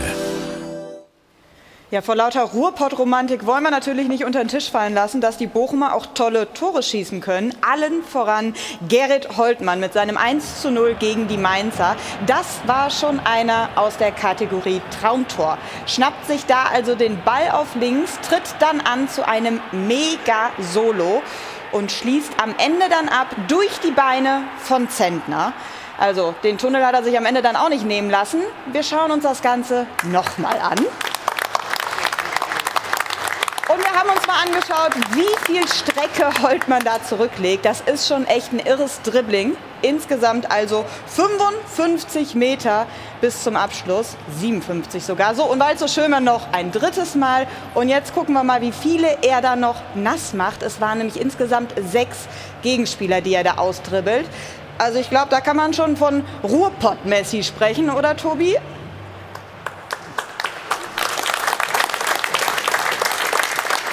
Es war insgesamt das vierte Tor in der Bundesliga für ihn. Und bei Holtmann kann man jetzt natürlich nur sagen, Holtkamp, da musst du doch jetzt sagen, ist das auch würdig zum Tor des Monats? Die Szene der Woche wurde Ihnen präsentiert von LEDVANCE. Smartes Licht für zu Hause. Tobi, jetzt muss aber auch was inhaltlich Starkes kommen. Ja, jetzt kommt einfach nur ein Ja. Weil ob das das Zeug zum Tor des Monats hat, also ich, ich glaube, die anderen Angreifer können in den nächsten Wochen das äh, Spielen einstellen, das Tor des Monats äh, steht und äh, auch zu Recht. Ähm, nein, Top-Mann. To- Er war ja letztes Jahr schon äh, schnellster Spieler der, der Holtmann, sowohl erste als auch zweite Liga, also im gesamten Profibereich. Ich glaube, ich weiß gar nicht, ob in der dritten auch die kmh gemessen werden. Aber wahnsinnig schnell, fußballerisch, ganz großen Stellenwert auch in der, in der Truppe, hat ja auch schon ein paar Stationen vorher gehabt. Und das ist eben auch so ein bisschen das, was VfL Bochum ausmacht. Also das ist keine ganz leichte Truppe, was die Charaktere angeht. Ne? Das Mhm. war letztes Jahr in der zweiten Liga auch so ein bisschen Cool Runnings. Ne? Hier was zusammengewürfelt, den holen wir mal da. Pass auf, der kommt da nicht mehr zurecht, den holen wir zusammen. Das muss dann auch gut gehen, ne? weil wenn so eine Mannschaft dann äh, auf 12, 13, 14 steht, dann kann die auch schnell Bock, Lust verloren, äh, verlieren, weiterzumachen. Das hat gezündet. Aber den Äh, Eindruck spielen sie in der jetzt Bundesliga nicht, ne? und haben weiter äh, total interessant sich Leute zusammengeholt, wirklich den geliehen, den ablösefrei geholt. Eine richtig gute äh, Mannschaft zusammen mit, mit tollen Typen, tollen Charakteren. Also denen macht es eben auch Spaß, äh, diesen, diesen Jungs einfach zuzugucken. Also den Weg werden wir natürlich weiter verfolgen vom VfL Bochum. Und ich weiß, dass ganz viele Leute eben wegen der Ruhrpott-Romantik, aber auch so dieses, äh, ja, der Underdog mit irgendwie 23 Millionen äh, Budget äh, spielt da oben mit. Denen die Daumen drücken, bin sicher ganz viele zu Hause eben auch. Jetzt machen wir einen Themenwechsel. Manuel, schnall dich an. Jetzt geht es langsam um dich, um das, was deine Karriere sozusagen ähm, ausgemacht hat und was jetzt so folgt. Du musstest ja aufhören, weil du die Altersgrenze erreicht hast. Darüber sprechen wir gleich, aber wir kriegen eine Vorlage. Und zwar, ja, hätte er eigentlich aufhören müssen? Er meint nein und ganz viele andere meinen auch nein. So schaut's aus. So schaut's aus wird präsentiert von Hylocare. Tägliche Pflege und Schutz vor trockenen Augen. Manuel Gräfe war als Schiedsrichter ein Riese, nicht nur weil er 1,97 groß ist. Beliebt und geachtet bei Spielern und Experten, doch ziemlich unbeliebt und kaum beachtet von manchen Kollegen und vom DFB. Die Gründe erstens Neid, denn die Zustimmungswerte von Gräfe hätten andere auch gerne gehabt. Zweitens, Gräfe hat in der Vergangenheit immer wieder mal das Schiedsrichterwesen kritisiert. Sein Vorwurf, zu viel Vetternwirtschaft. Kein Wunder, dass man beim DFB richtig fröhlich war, als dieser Quertreiber endlich aufhören musste. So schaut's aus. Mit 47 Jahren, da hört das Leben auf, zumindest als Bundesliga-Schiedsrichter. Eine Altersgrenze regelt, wer erstklassig pfeifen darf und wer nicht. Es geht also wohlgemerkt nicht darum, wie gut, wie fit und wie reaktionsschnell einer ist. Das Geburtsjahr ist am Ende das einzige Kriterium, das zählt. Das ist ungefähr so sinnvoll, wie wenn man beim TÜV nicht Motor und Bremse überprüft, sondern nur, ob der Lack noch schön glänzt. So schaut's aus. Der Lack ist bei Gräfe bestimmt noch nicht ab, aber der Zwangsruheständler wird auch nicht Videoschiri. Er hatte wenig Lust und der DFB gar keine, dass er in den Kölner Darkroom geht. Eigentlich schade, denn diese Szenen hätte Gräfe vielleicht ein bisschen anders bewertet. Nach einer sehr guten Leistung in der letzten Saison startet der Kölner Keller am ersten Spieltag im ersten Spiel maximal unglücklich. Und wenn man dann noch sieht, dass manche Schiris nicht wissen, wie viele Spieler eingewechselt werden dürfen, muss die Frage erlaubt sein, ob man sich wirklich leisten kann, auf Gräfe zu verzichten. So schaut's aus. Gräfe wird vor Gericht um das Recht zu pfeifen weiter kämpfen.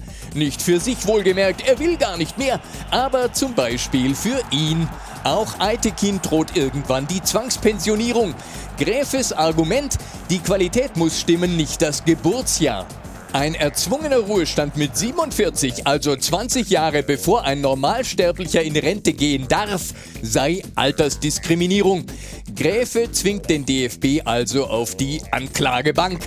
Und vielleicht hört der Richter ja dort auf einen alten Fußballweisen als Gutachter. Und vielleicht wird Otto dann sagen, es gibt keine alten oder jungen Schiedsrichter, es gibt nur gute und schlechte. So schaut's aus. So schaut's aus wurde präsentiert von Hylocare. Tägliche Pflege und Schutz vor trockenen Augen. Ich glaube, äh, die Tatsache, dass du ein guter Schiedsrichter warst, da ist hier schnell Einigkeit herzustellen, gar keine Frage. Ähm, diese Altersgrenze, das hat dich jetzt ja nicht überrascht. Das wusstest du schon, dass das die gibt, oder? Ja, aber es war immer falsch. Ja. Also das ist, nur weil etwas äh, immer schon so war, muss es ja nicht immer so bestehen bleiben. Ähm, und äh, es gab viele gute Schiedsrichter, die aufhören mussten, eigentlich in ihren besten Jahren. Man kann es manchmal so ein bisschen sagen wie so ein Wein, je oller, je doller.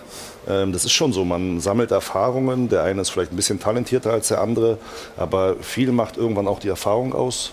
Die Persönlichkeit, die Entwicklung, die Fußballkompetenz, so, da kommt vieles zusammen.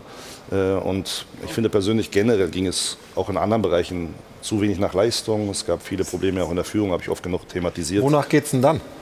Ja, das habe ich ja oft genug gesagt. Es geht eben so nach politischen, persönlichen und regionalen. Gibt es auch jetzt wieder letzte Saison Beispiele, gibt es jetzt wieder Beispiele bei der Auswahl der Videoschiedsrichter für diese Saison.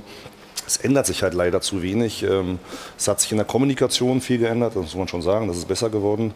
Äh, es hat sich vieles so in den Rahmenbedingungen verändert, aber da musste man sie auch manchmal zum Jagen treiben. Also das war ähm, ein zäher Kampf manchmal und eben über viele, viele Jahre ja eben auch intern. also es ist ja jetzt nicht so, dass ich dachte mir, äh, sitzt mal was quer und dann gehe ich gleich in die Öffentlichkeit, sondern es fing eigentlich äh, mit dem Selbstmordversuch von Rafati an und das ist so ein bisschen exemplarisch. Ich glaube, ich bin letztes Mal Schiedsrichter des Jahres 2011 aber Rafati, geworden. Schiedsrichter, ja. Und habe dann mal ein Interview zu den Rahmenbedingungen gegeben. Eben, weiß ich nicht, wenn 80 Leute einen Physiotherapeuten sich teilen müssen im Trainingslager und du 20 Einheiten machst, das ist ja ein Witz. So. Und darüber musstest du ernsthaft diskutieren. Und das ist das Problem so ein bisschen der Schiedsrichterei. Äh, es, man kann ja Dinge so oder so sehen. Äh, da gibt es oft äh, nicht in schwarz oder weiß, sondern grau. Mhm. Aber es gibt eben viele Dinge im Schiedsrichterbereich, wo ich jetzt fragen würde und wahrscheinlich würden von 100 Leuten 99 sagen, Moment, man kann nicht sein. Also Beispiel, jemand hat eine bessere Saison als die Saison zuvor, dann müsste man doch eigentlich erwarten, der bekommt mehr Spiele und nicht weniger. Und das sind so selbstverständliche Dinge, über die man manchmal diskutieren muss. Das war ein das? anstrengender Weg. Das war ein anstrengender Weg. Hm. Und ich habe das versucht, äh, im Miteinander, so wie Top-Trainer, Top-Führungsspieler ja auch zusammenarbeiten, so ein bisschen Dinge mitzuentwickeln, damit es besser wird, äh, äh, Stück für Stück. Und das war, glaube ich, nicht gewollt und äh, das war bezeichnend, äh, dass es dann ein schwieriger Weg war. Und äh, es haben sich jetzt Dinge verändert, muss man auch mal sagen. Und es hat trotzdem viel Spaß gemacht, aber die politischen Rahmenbedingungen waren echt schwer. Du redest von den politischen Rahmenbedingungen, du reißt einige Dinge an. Lass uns das ein bisschen konkreter machen, weil nicht ja. jeder zu Hause weiß genau, wonach wird eigentlich ausgewählt. Welcher Schiedsrichter steigt auf in die Bundesliga? Wer kriegt wie viele Spiele? vielleicht kannst du mal ein bisschen sagen, wer ist für, für diese ganzen Ansetzungen, für, für, für Karrieren eigentlich Ja. dann zuständig? Wie läuft das? Ja, es gibt halt eine sportliche Führung, ein sportlicher Leiter. Das waren halt früher Van und Krug, jetzt ist es Fröhlich ähm, mit seinem Team. Und die entscheiden halt, die setzen sich zusammen, da gibt es Bewertungsgrundlagen, aber letztendlich entscheiden sie dann persönlich. Und ähm, ist ja nicht so, dass ich das exklusiv. Wie könnte man das objektivieren? Na, also erstmal gab es früher Noten, die hat man abgeschafft, weil man sagte, da gab es zu viel Ungereimtheiten bei der Notengebung. Aber letztendlich hat man nichts anderes getan. Jetzt gibt es Skalierungen. Das ist nichts anderes, aber es ist dadurch intransparenter geworden. Man könnte es äh, äh, eben durch mehr Transparenz, könnte man mehr Verständnis äh, erzeugen. Genauso wie beim Videobeweis, genauso müsste man es auch im Schiedsrichterbereich machen. Warum gibt es keine Liste von Platz 1 bis 24? Dann weiß jeder, wo er steht. Und dann weißt du auch, okay, ähm, ja, ich war in diesem Jahr 18. Da habe ich halt wenig Ansprüche darauf, irgendwie vielleicht FIFA-Schiedsrichter zu werden. Diese Transparenz muss man herstellen und die Schiedsrichter haben schon eigentlich ein gutes Gespür, wo jeder irgendwie steht. Und ähm, da gibt es dann immer einzelne Entscheidungen äh, bei Beobachtungen am Ende des Jahres, äh, bei, bei Auf- und Abstiegen, die sind wenig nachvollziehbar. Und das Beispiel, was ich jetzt gerade schon mal genannt habe, das ist so ein exemplarisches Beispiel. Letztes Jahr Frank Willenburg, der hatte äh, zwölf Spiele der Saison davor, hat letzte Saison eine wirklich richtig gute Saison gemacht, hatte nur einen Videobeweis benötigt. Und das war für die Spuckattacke, glaube ich, in Gladbach, was man schwer sehen konnte. Und als Dank bekommt er dann ein Spiel weniger. Und das kann halt keiner verstehen. Also ich muss doch irgendwie Leute positiv motivieren. Wenn jemand einen guten Lauf hat, eine gute Saison, muss ich ihm doch mal mehr Spiele geben, damit ich zeige, ah, das lo- lohnt Wie sich. viel habt ihr Top-Leute denn gekriegt? 16 Spiele, 18 Ja, Spiele, auch sowas, wenig, oder? Eigentlich ja, auch zu wenig, oder? Äh, Wenn, wenn ein Howard Webb in seiner letzten Saison hat über 30 Spiele in der Premier League gepfiffen, das, äh, äh, das kommt dann immer das Argument, ja, die anderen müssen sich auch entwickeln. Das ist so, als ob ich jetzt Haaland mal auf die Bank setze, weil ich sage, die Nummer 2 und 3 dahinter müssen sich auch entwickeln. Ähm, klar ist Schiedsrichterwesen ein bisschen anders als jetzt ein Spieler, aber grundsätzlich müssen die Besten auf dem Feld stehen, die Besten müssen die Spiele leiten. Und dieser Gedanke kommt mir und vielen Kollegen auch viel zu kurz, aber die sagen halt nichts, weil sie sich nicht trauen, weil sie auch merken, was dann für Folgen entstehen. Ähm, und das ist halt das Hauptanliegen eigentlich all die Jahre gewesen, viele Jahre intern, ähm, dann eben irgendwann auch mal, um den Spot darauf zu richten, auch extern, weil ich immer so ein bisschen gehofft hatte, wenn du die Öffentlichkeit drauf lenkst, äh, wenn Öffentlichkeit erzeugt wird, lässt sich schwerer bescheißen auf gut Deutsch. Ja, aber es ist natürlich auf der anderen Seite, wenn jemand dann in die Öffentlichkeit geht, so wie du das ja auch machst, das gefällt ja auch vielen dann nicht. Die sagen, da gibt es ein Ego, äh, da gibt es jemand, der möchte äh, selber Licht abbekommen und so weiter. Das gefällt vielen dann nicht. Aber bleiben wir noch mal bei der Leistung, ganz generell nach der Leistungsbeurteilung von Schiedsrichtern. Ähm, Stefan, du hast eine These bei T-Online aufgestellt, wo du sagst, diese Altersgrenze ist Quatsch. Wir können uns eigentlich nicht erlauben, als deutscher Fußball auf Schiedsrichter von der Qualität von Manuel Gräfe zu verzichten. Genau. Warum? Ja, weil nur die Qualität entscheiden sollte, meiner Meinung nach, und nicht irgendein Alter. Ich glaube, wenn man, je älter man wird, ähm, dann spricht ja dafür die Erfahrung, die man in dieser Zeit ja auch sammelt, was wiederum einer Spielleitung zugutekommt. Mich würde allerdings mal interessieren, werden auch die Verantwortlichen aller 18 oder 36 Vereine ähm, gefragt bei dieser Bewertung der Schiedsrichter? Nein, leider nicht. Das ist auch so ein Punkt. Im Handball dürfen die Mannschaften auch mitbewerten und das fließt mit in die Bewertung ein. Ja, das wäre doch sinnvoll. Ja, im Schiedsrichterwesen ist man da auch immer noch so ein bisschen überheblich nach dem Motto, die Spieler oder Trainer können diesen Bereich fachlich nicht einordnen, was natürlich totaler Quatsch ist. Ja, natürlich. Also Weil die sind ja letztendlich die entscheiden das, die spielen Naja, du hast ja deswegen so gut gepfiffen, weil du auch ein, ein vernünftiger, guter Fußballer warst, weil du das Spiel auch verstehst. Mehr vielleicht als andere, ja? Ich glaube, das macht das grundsätzlich erstmal einfacher, ja, aber es gibt halt, wie auch im Fußball, gibt Leute, die kommen über Talent und Fleiß, ohne geht's gar nicht. Mhm. Aber es gibt Leute, die kommen halt auch nur über Fleiß oder über mehr Fleiß. Und so gibt es auch im Schiedsrichterbereich Leute, die sind vielleicht in jungen Jahren nicht die talentiertesten, lernen aber unglaublich schnell. Und denen muss man natürlich auch das Recht einräumen. Und die, da gibt es auch diese Beispiele, die dann sehr gute Schiedsrichter geworden sind. Ähm, und die Mischung macht es irgendwie. Und da waren wir früher immer mehr, mehr Persönlichkeiten. Ja? Wir waren unterschiedliche Typen.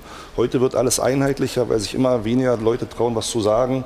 Äh, Und wenn man Schiedsrichtern die Persönlichkeit nimmt, dann werden sie natürlich nicht besser. So. Und, ähm, es wäre wichtig, weil man eigentlich auf Spieler und auf Trainer auch hört.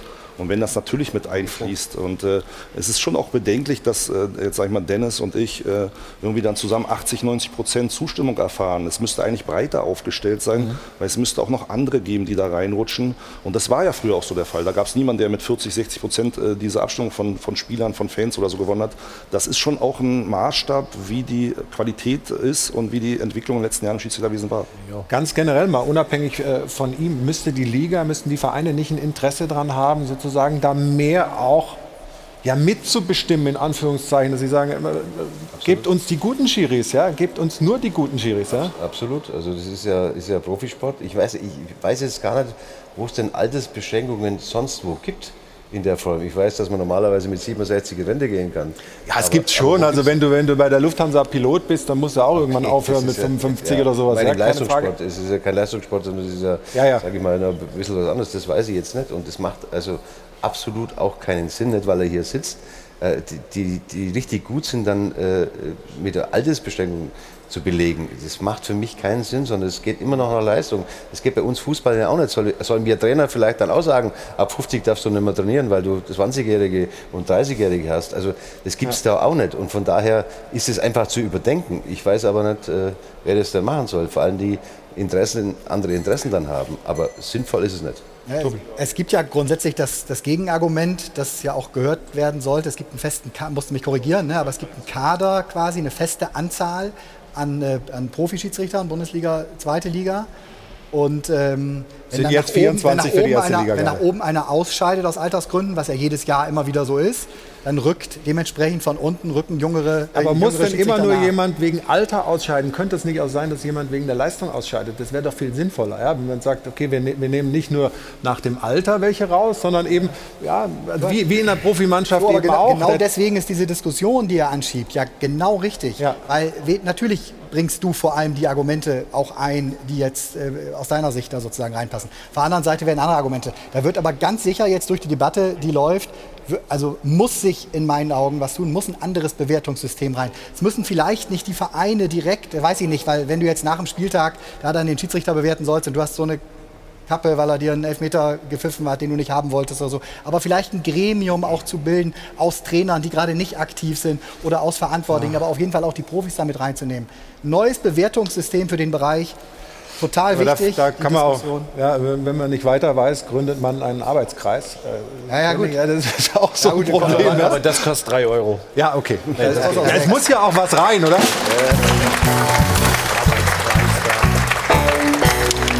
Die, die, die, Vereine müssen doch auch darauf Einfluss nehmen, weil das sind diejenigen, die auch darunter leiden im Zweifelsfall, wenn was schief geht und wenn nicht die Besten pfeifen. Und wie in mhm. so vielen Bereichen der, der Gesellschaft sollte auch hier das Leistungsprinzip zählen. Da muss es klare Leistungstests geben es gibt ja auch Tests, wie schnell läufst du noch. Wenn du zu ja, langsam bist, Physik, also wenn du zu langsam bist, dann ist es völlig egal, ob du 25 oder 55 bist, dann kannst du nicht mehr mitmachen, weil dann kommst du hinter Haaland nicht hinterher. Ja, aber also das komme ich auch so nicht. Ja, okay, aber dann kommst du nicht mal mehr in den, in den Dunstkreis. Ja, aber das ist zum Beispiel so, da habe ich zum Beispiel auch eine andere Auffassung zu. Das ist völlig unerheblich, ob ein Bundesliga-Schiedsrichter die 40 Meter in 6,00 läuft, wo er besteht und mit 6,01 bist du draußen. Ich, ich will nur das sagen, sagt nichts über einen Schiedsrichter die Qualität aus. Nein, aber ein, ein gewisser Rahmen muss ja da schon vorhanden sein. Wenn ich gar nicht mehr dahin komme, wo es geschehen ist, dann wird es schwer, was zu beurteilen. aber, aber Fitness ist wirklich das geringste Problem aber der deutschen Teilbereich. Das nee, war ja nur ein Beispiel. Aber Fitness kann ich ja genauso gut sagen. Wenn du, wenn du nicht mehr richtig gucken kannst, dann hast du ein Problem. Ja, aber Fitness ist das geringste Problem der deutschen Schiedsrichter gewesen. Und das Argument, was ja immer kommt, ist, ja, es müssen auch andere nachrücken, auch andere müssen sich entwickeln können. Zahle ich auch gerne äh, drei Euro, aber Leistung setzt sich irgendwie immer durch. Und ja, die, Holländer, die Holländer haben vor 20 Jahren die Altersgrenze schon abgeschafft. Ja. Und wen hatten wir jetzt im, im Finale? Kuipers mit 48. Kuipers mit 48. Und Makeli im, äh, im, Halbfinale, auch wenn er da mit Total. einer 10 jetzt Pech hatte. Also man sieht, dass trotzdem aber wir hatten ja Leute sich 37-jährigen deutschen Schiedsrichter mit Daniel Siebert bei der Europameisterschaft dabei, ja. Äh, der, der es ja auch als, als Junger schon weit geschafft hat und relativ schnell auch jetzt Erfahrungen sammeln wird. Aber lass uns noch zwei Punkte. Ein, ein, einer ist mir noch wichtig. Du, du, hast ja, jetzt eine Klage angestrengt. Ja. Ich weiß nicht, ob die, ob die schon eingereicht ist. Ja, oder ist, sie schon, ist die eingereicht? Ähm, wo wird das verhandelt und äh, also, also, wie, wie funktioniert das? Die Klage ist jetzt beim Landgericht Frankfurt anhängig so und der DFB wurde jetzt zur Stellungnahme aufgefordert und dann geht das halt den Weg der Justizmühlen. Das wird seine Zeit dauern. Ähm, ich wollte schon weiterpfeifen, muss ich nochmal zum äh, Einspieler korrigieren sagen. Ich wollte schon grundsätzlich weiterpfeifen. Ähm, ich hätte gerne noch weiter gepfiffen, auch solange es eben geht, muss man ja auch mal sagen. Also noch fühle ich mich fit, das hat mir viel Spaß gemacht. Ja. Und diese Bewertungen bekommst du ja nicht nur dann beim Leistungstest sozusagen, okay. also dass du ihn schaffen musst, sondern du wirst ja in jedem Spiel bewertet. Ja. Was die Physis angeht, was deine persönlichen Strafen angeht, was das Spielmanagement, deine Persönlichkeit angeht. Also du hast ja über ein Jahr schon gesammelte Informationen, wo du weißt, okay, der kann noch. Und wenn ich jetzt hier Leipzig gegen Bremen 120 Minuten Pokal noch schaffe dann, äh, soll, und Dortmund gegen Bayern schaffe, äh, dann wird der Leistungstest auch nicht das Problem sein. Du hättest ja auch in den Keller gehen können, oder? Ja, genau. Aber, Das aber- wolltest du nicht? Doch, ich wollte das auch. Äh, ich bin ja damals, habe ich ja 17 als Folge eines Interviews, hatten wir mal eine äh, Ethikkommissionssitzung mit damals Klaus, Klaus Kegel, der verstorben ist. Der wollte einfach nur ein bisschen deeskalierend sein, dass ich diesem einen aus der Führung Helmut Krug nicht mehr begegne. Und deshalb hat man gesagt, gehst du nicht mehr in Kölner Keller, weil er damals verantwortlich war. Er ist ja aus der Kommission äh, dann geflogen, aufgrund der ganzen Vorkommnisse, die sich als berechtigt herausgestellt haben. Aber ich sollte deeskalierend da nicht mehr hin. Er ist aber zwei Monate später nicht mehr im Kölner Keller gewesen, weil er dann auch diesen Posten noch verloren hat. Ich wurde aber jahrelang nicht eingesetzt einfach. Und ich habe mehrmals nachgefragt, was ist, was ist. Aber man hat es immer so auf die lange Bank geschoben. Und bis man jetzt am Ende die Fakten halt hatte, so, ja, äh, wie sieht's denn aus? Willst du eigentlich nochmal oder willst du nicht? Habe ich gesagt, ja, grundsätzlich ja. Aber unter welchen Voraussetzungen darf ich denn wieder mitmachen? Und äh, da hat man mir bestimmte Voraussetzungen gesagt. habe ich gesagt, denke ich drüber nach. Aber bevor ich die Antwort hatte, stand schon fest öffentlich, das habe ich öffentlich erfahren, du bist weder Schiri noch bist du als Welche. Voraussetzung war das? Ja, das ist, ich sollte halt, weil ich jetzt so lange nicht mehr dabei war, mal äh, ein paar Wochen oder Monate, sollte ich mal mit dabei Du musst also sein. ein Praktikum machen. Ich sollte äh, mehrwöchiges Praktikum machen, sozusagen, ob ich das noch kann. Verstehe. Ja, Wahnsinn, das ist ja- Okay. ja Aber, nicht gut. äh, Was, mich mal interessieren würde, alle sagen, es ist ein toller, toller Schiri, das muss das auch sagen. Vorhin in der Maske, als du vor mir gestanden hast, habe ich gesagt, Mann, oh Mann, wenn ich Spieler wäre, da getraue ich mich ja gar nichts. Was ist denn, wenn du jetzt beispielsweise in der Premier League noch ein paar Jahre machen würdest? Da sind ja ein paar Schiedsrichter, die sind über 50. Da würdest du ja denen den Spiegel dann vorhalten, den alten Herren hier beim, beim DFB, im Schiedsrichterwesen. Wäre das nicht eigentlich die Bibiana ist ja auch in, zu, zu, Ja, zur das- FA gegangen, ja? Das ist natürlich, äh, jeder Rolle, aber- Verband hat seine Schiedsrichter und äh, dann müssten die jetzt ja einen englischen rausnehmen oder Liste um einen erweitern. Also die werden jetzt keinen Deutschen da äh, nehmen, um, äh, deutsche, um englische Spiele zu pfeifen. Soweit ist Schiedsrichterwesen noch nicht, das muss man ja auch sagen. Ein Spieler kann immer wechseln und ein Schiedsrichter hat nur eine Leiter. Die geht da einmal rauf und irgendwann eben das Ende. Oder eben auch nicht rauf. Also ein Thema, was wir natürlich noch endlos auswalzen könnten, wo wir unheimlich viel noch dazu sagen können. Wir sprechen gleich weiter, gehen aber auch noch ein bisschen mehr in die Praxis. Es gab ja wieder ein paar Entscheidungen am Wochenende oder in dieser Saison, wo uns deine Expertise wirklich sehr interessiert.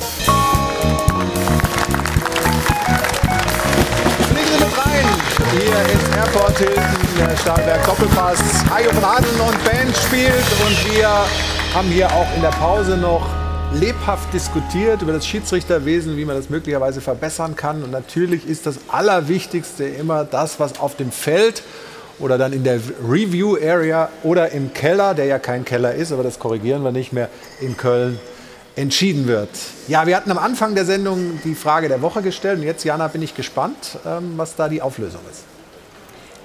Ja, ich habe mich mal zu den Fans begeben, zu Andi, und würde die Frage einfach noch mal weiterreichen. Also die Absicht beim Handspiel soll jetzt wieder im Vordergrund stehen. Die muss klar erkennbar sein. Ist für dich als Fan die Handspielregel jetzt leichter zu verstehen? Nein, überhaupt nicht. Weil? Weil für mich das nur Hände gilt, wenn die Hand zum Ball geht. Das ist für mich die einzige Regelung, was es geben sollte. Anders, wie gesagt, eine Handverbreiterung, wo eine Tormöglichkeit verhindert, okay. Aber alles andere muss nur, wenn die Hand zum Ball geht.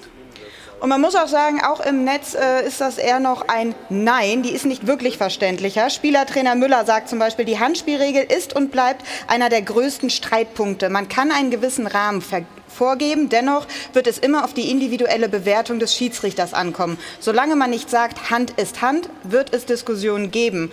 Und auch ein sehr schöner Beitrag, wie ich finde, man kann natürlich jede Regel verstehen, aber verständlich ist sie deswegen ja noch lange nicht. Also nein, im Endeffekt unlösbar. Und jetzt wollen wir uns natürlich auch noch, Ihrer hier wird schon genickt, Ihre Antworten am Dopafon anhören.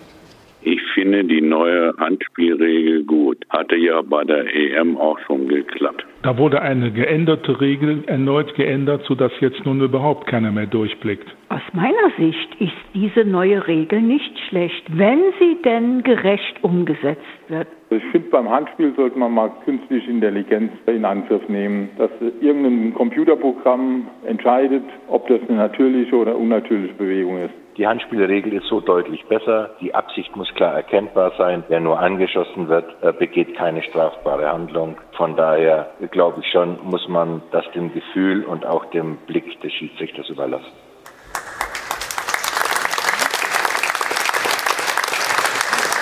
Schon interessant, mal zu hören, wie das der Kunde, der Fan äh, aufnimmt. Es wurde ja geändert. Ist es denn jetzt aus Schiedsrichtersicht, aus deiner Sicht besser, äh, die neue Auslegung der Handspielregel?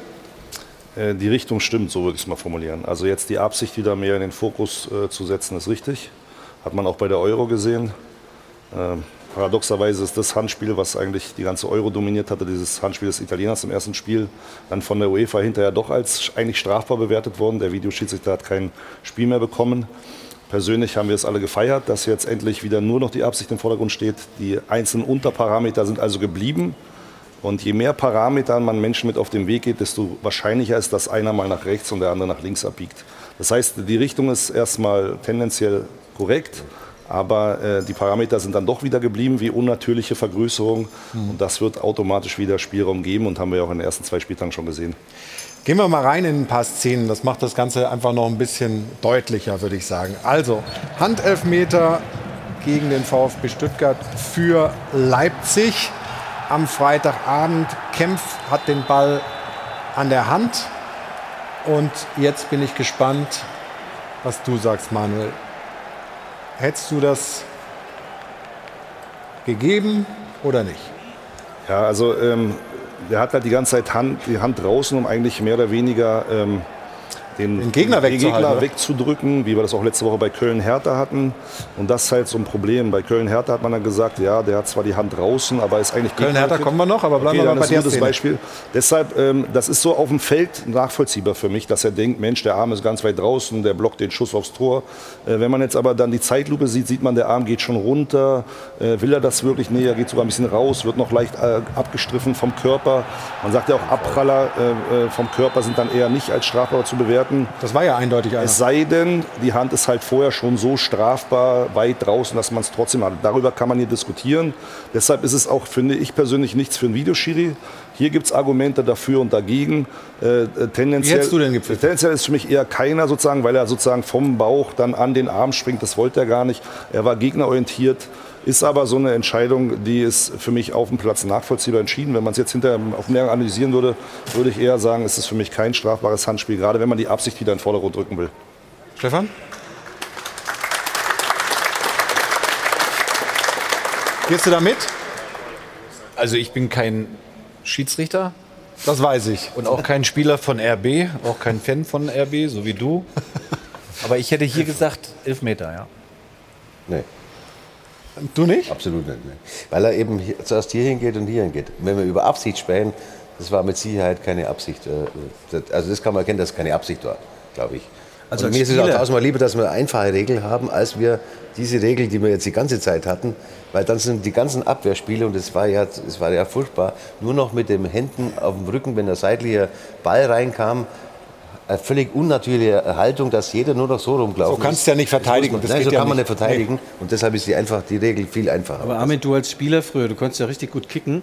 Du zwirbelst das Ding da aufs lange Eck und der hält den hier mit der Hand auf, egal wo, wo der die Hand, warum er sie da hat, ob er ein Flugzeug einwinken will, was auch immer, dann willst du einen Elfmeter gefühlt. Ich will den auch und ich wollte den auch, ich bin Fan von Mainz 05, nicht von RB Leipzig. Das nur am Rande. Weil es gibt nur einen Verein, den man in seinem Herzen hat. Bei Frauen ist das manchmal anders, aber bei Vereinen. Kennst du auch.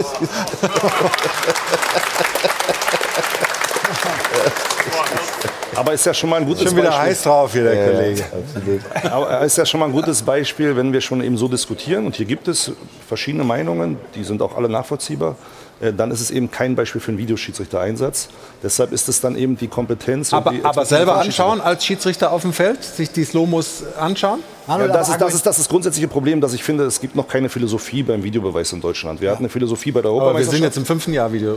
Ja, genau. Aber wir sind mal irgendwie gewesen, höhere Eingriffsschwelle. Dann haben wir doch wieder detailorientiert dahingeschaut. Dann sollte man sich anschauen, dann doch nicht anschauen. Das hört sich so technokratisch an. Höhere Eingriffsschwelle. Das ist, das ist ja, DFB-Sprech, oder? Das ist DFB-Sprech. Man akzeptiert sozusagen die Entscheidung vom Schiedsrichter auf dem Feld. Das ist ganz krass und glasklar falsch. Aber grundsätzlich, man kann ja über die Philosophie diskutieren, ob die auch bei der Euro richtig war. Sie hat immerhin im Halbfinale zum falschen Elfmeter geführt. Aber es war zumindest eine Linie und da muss man halt hinkommen, dass man sagt, ich will entweder wirklich nur die äh, Schwalbe des Jahrhunderts, ich will das Handtor oder ich will kleinteiliger werden. Aber da brauchen wir mal so eine grundsätzliche Ausrichtung äh, und die fehlte mir also, bis jetzt immer noch. Wir, wir, können das ja nicht, wir können das ja nicht letztgültig klären. Der, der Videoschiedsrichter hat, glaube ich, mehr Fairness gebracht, keine Frage, aber es wird niemals dazu führen, dass es keine Diskussionen gibt, weil im Endeffekt, selbst mit den selbst Videobildern, ja, gibt es unterschiedliche Auslegungsmöglichkeiten. So ist das einfach. Und deswegen machen wir einfach mal weiter, weil ich finde das sehr interessant und ähm, ganz äh, zielführend. Ähm, wir haben das Spiel vom Sonntag, Hertha gegen Köln, letzte Woche. Ähm, da haben wir eine Szene, da gab es keinen Elfmeter. Flanke, sieht man erstmal noch nicht. Denkt man, Zichos wäre mit dem Kopf dran. Ähm, Schiedsrichter geht raus. Und dann gucken wir noch mal ein bisschen genauer hin. Ja, grundsätzlich bin ich halt ein Freund davon, sich Dinge auch anzuschauen, weil die Kompetenz soll auf dem Feld sein. Und wenn ich was nicht gesehen habe und äh, wie mir berichtet wurde, hat äh, Robert Hartmann das nicht wahrgenommen, dann finde ich es richtig, dass er sich als Schiedsrichter auf dem Feld selber einen Eindruck verpasst erstmal.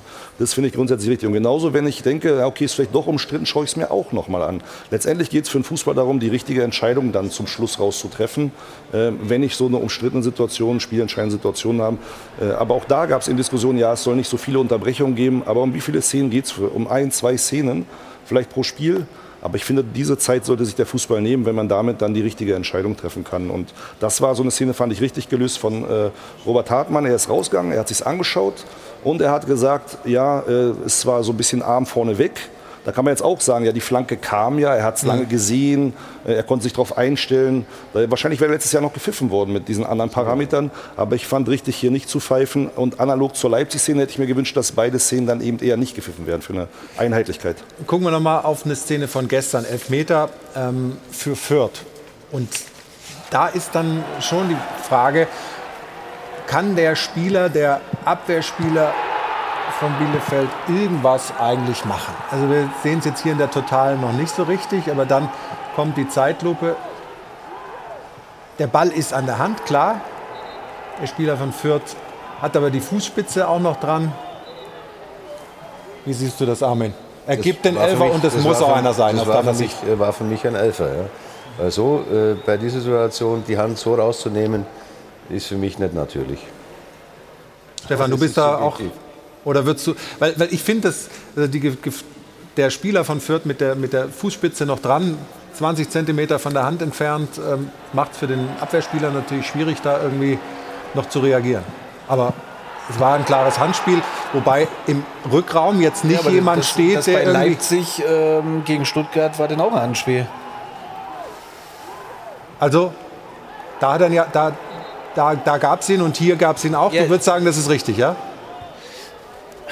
Ja, aber Ja. das, das, Ja. ist in ein Körperfeuer gesprungen. Weil wenn ich schon bei. Leipzig sage, das ist ein Elfmeter, muss das auch Elfmeter Aber sein. Bei Leipzig war beim, äh, bei Kempf war aber Mann. vom Bauch aus. und dann geht er ein Arm. Ja, aber und hier ist, ist nichts dazwischen, sondern der geht direkt so ein Arm. Also Nee, nee, vorher war ein Kontakt. Unmittelbar vor dem Handspiel war hier in der Szene ein Kontakt. Vom Fuß, Abwehrspieler ja, vom mit dem Fuß. Genau. Ne? Aber hier, Aber glaube ich, hier geht es dann sozusagen auch um die Armhaltung, die halt sehr weit draußen ist, von Anfang an. Sieht fast auch ein bisschen wie Absicht aus, dass er da so hingeht, den Ball vielleicht blockt. Ein bisschen untypisch, weil eigentlich geht der Ball ja vom Tor weg. Aber manchmal gibt es auch, man steht nicht richtig, man beißt nicht richtig. Aber es sieht so ein bisschen äh, unnatürlich absichtlich aus. So. Nee. Das, ist, das ist kein natürlicher Bewegungsablauf, wenn ich da Aber sozusagen das so ist keine hingehe. Absicht.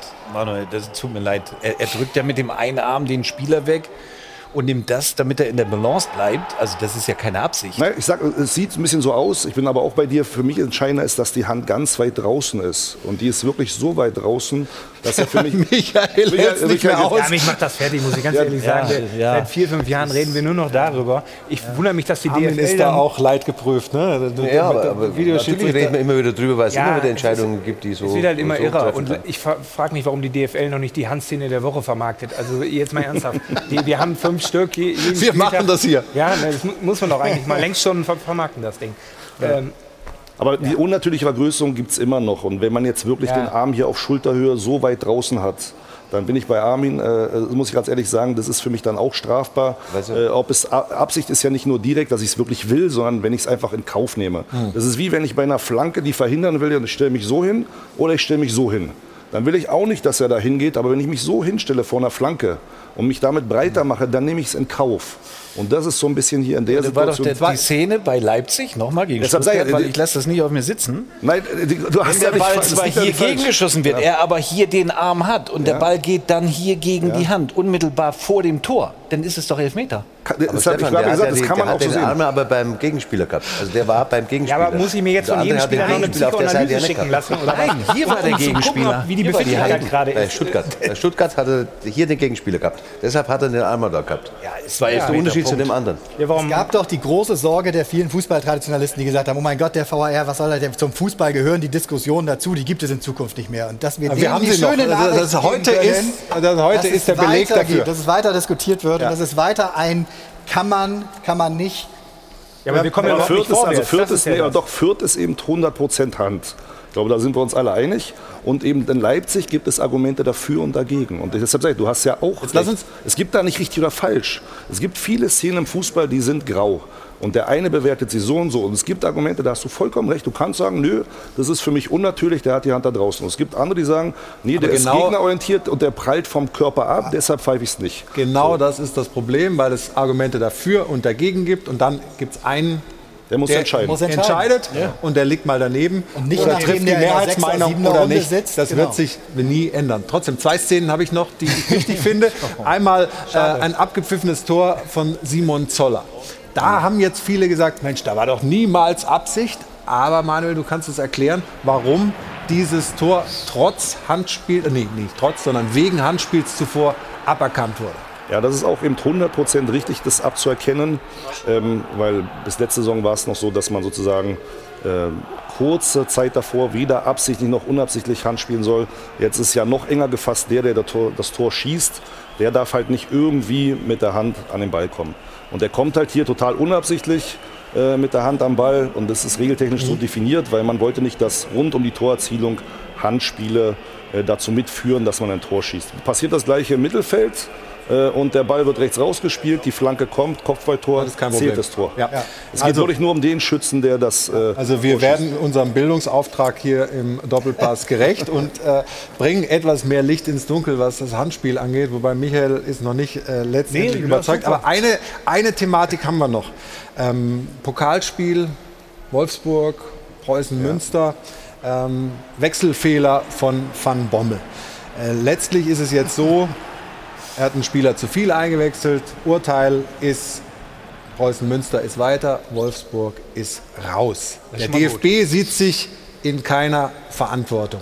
Wer ist aus deiner Sicht verantwortlich? Weil da gibt es einen, der das Spiel leitet auf dem Spielfeld, der für alle möglichen Sachen, für Stutzen, äh, für die Stollen, für keine Ahnung, ob jemand noch einen Ohrring drin hat. Überall ist er für verantwortlich, aber ob einer zum fünften oder zum sechsten Mal wechselt, nicht. Für mich haben hier beide Fehler gemacht. Es gab extra eine Woche vorher ein Schreiben, wo nochmal darauf hingewiesen wurde. Ich kann die Verwirrungen verstehen, weil das ist auch bis jetzt äh, in der äh, Mittelrheinliga anders als im Regionalverband West und wieder anders als in der Bundesliga und in der B-Jugend-Bundesliga nochmal anders mit Slots und mit Anzahl. Es ist momentan sehr kompliziert, muss man echt sagen. Und äh, trotzdem ist natürlich die Aufgabe des Schiedsrichters, sich vor dem Spiel zu dem laufenden Wettbewerb die Bestimmungen durchzulesen. Und äh, ähm, Wolfsburg hätte natürlich das auch in dem Augenblick wissen müssen und gar nicht erst den Wechsel anmelden müssen. Aber letztendlich ist der Schiedsrichter verantwortlich. Also das sehe ich auch komplett anders, als der DFB jetzt gerade entschieden hat. Ähm, die haben ja auf Paragraph 17 äh, Absatz 4 verwiesen, nicht spielberechtigter Spieler. Nicht spielberechtigter Spieler ist eigentlich gesperrter Spieler oder der Wechsel war nicht gültig. Aber das ist Regel 3, Zahl der Spieler. Wir wissen, wir dürfen mit elf Leuten spielen und wir wissen, wir haben so viele Anzahl an Auswechslungen. Und das legt der Landesverband fest. Und ähm, Bei gerade Auswechslung ist es explizit sogar so, dass der Spieler nur mit Zustimmung des Schiedsrichters das Spielfeld betreten darf. Und das ist explizit so geregelt und wenn er das sogar irregulärerweise macht, muss du ihn sogar verwarnen. Das heißt, das ist ein klarer Regelverstoß. Und wie ich aus FIFA-Kreisen gehört habe, sind die auch sehr verwundert gewesen über das erste Urteil. Und ich bin gespannt. Also ob es deiner Meinung nach wäre es richtig gewesen, da ein Wiederholungsspiel ja, ich zu bin machen? jetzt kein Jurist, möchte mir auch nicht Nein, aber anmaßen, du hast für eine mich- eigene Meinung. Für mich ist das ein Regelverstoß und ein Regelverstoß, der gravierende Auswirkungen aufs Spiel geschehen hat, führt zu einer Wiederholung. Wolfsburg hat einen Fehler gemacht, deshalb können sie das Spiel auch nicht gewinnen. Also es ist nicht jetzt äh, alleine Schuld des Schiedsrichters, aber die Schiedsrichter haben in dem Augenblick, vierter offizieller Schiedsrichter als Hauptverantwortlicher, haben ihrer Pflicht, sind ihrer Pflicht nicht nahegekommen und das ist einfach Zahl der Spieler, Regel 3. Hört sich einfach an, aber ist eine der komplexesten Regeln, glaubt man gar nicht. Äh, und die hätten diesen Wechsel verhindern müssen und das wär, dann wäre es dazu gar nicht gekommen. Und Oder bist du dann als Trainer, als Marc van Bommel, doch verantwortlich? Auch aus deiner Sicht als Ex-Trainer? Ja, normalerweise hast du natürlich jemanden, der die Auswechslungen vornimmt, also beziehungsweise der dafür zuständig ist. Heutzutage ist es ja so, wenn du mal einen Spieler hast, der, der gesperrt ist und äh, es von der vorigen Saison noch war und du hast nicht mehr daran gedacht, dass der jetzt äh, nicht mehr spielberechtigt ist, dann kriegst du den gar nicht mehr rein. Du kriegst den gar nicht in das Computersystem gar nicht mehr rein. Also von daher ist es einfacher. Früher hast du mal einen Wechselfehler machen können, kannst du schon gar nicht mehr machen. So, jetzt ist äh, das Pokalspiel und wenn die aber explizit noch nachgefragt haben, ob, das möglich, ob der Sechste okay ist, wenn wir den einwechseln und der Linienrichter dann auch sagt, oder der Vierte, Der Vierte, ja. sagt, äh, ja, das ist möglich. Also bitte. Ich meine, dann äh, haben wir natürlich einen Fehler gemacht als Wolfsburg, dass man das nicht weiß, dass wir nur fünf, aber dann ist doch der Schiedsrichter mit dabei. Es gab so ein bisschen unterschiedliche Aussagen zu dem Vorfall, worauf sich wirklich die Nachfrage bezog, auf die Slots oder die Anzahl der Auswechslungen. Da steht ja so ein bisschen Aussage gegen Aussage, aber unabhängig davon, äh, was äh, ein vierter Offizieller sagt oder ein Schiedsrichter sagt oder denkt, wenn ich Polizist frage, darf ich 50 fahren und ich fahre 50 und es war 30, wird geblitzt, auch ein bisschen komisch so. Also, äh, also man muss sich schon auf den Schiedsrichter verlassen können, aber letztendlich bei Auswechslungen, und das habe ich gesagt aus FIFA, auch aus IFAB-Kreisen gehört, ist man sehr verwundert gewesen und ich bin gespannt, ob das Bundesgericht dem folgt, weil eigentlich ist es ein Regelverstoß und der führt leider, wenn er Auswirkungen hat, zu einer Wiederholung des Spiels und irgendwie könnten doch auch beide damit leben. Münster kriegt nochmal die Chance, nochmal ein Spiel, vielleicht Einnahmen. vermarkten. Äh, damit haben sie auch sozusagen wie eine Art nächste Runde. Wolfsburg war eigentlich weiter, äh, müssen aber nochmal antreten und vielleicht setzt sich ja Münster auch äh, trotzdem in diesem Spiel durch. Also Also wir, wir, wir, wir sind gespannt, ähm, wie das weitergeht, ob da nochmal Bewegung reinkommt. Ähm, machen eine kurze Unterbrechung. Du kommst aber gleich dran, weil gleich geht es um RB Leipzig.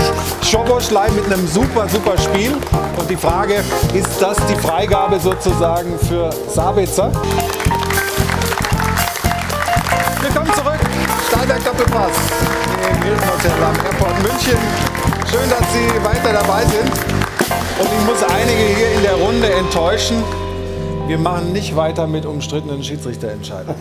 Schade, ne? Schade. Schade, schade. Da hatte ich mich gerade eingegruft. Wir haben aber ein paar andere richtig gute Szenen und dafür ist jetzt zunächst Jana zuständig. Der Spielzug der Woche wird präsentiert von Stahlberg. Für jeden Job das passende Werkzeug. Ja, wir schauen aufs Freitagabendspiel zwischen Leipzig und Stuttgart, das diesen zweiten Bundesligaspieltag eröffnet hat. Und man muss sagen, die Leipziger hatten Bock. Das war schon ordentlich Offensivspektakel, was uns da geboten wurde. Insgesamt vier Tore gab es zu sehen. Wir schauen aber auf das 2 zu 0 durch Emil Forsberg.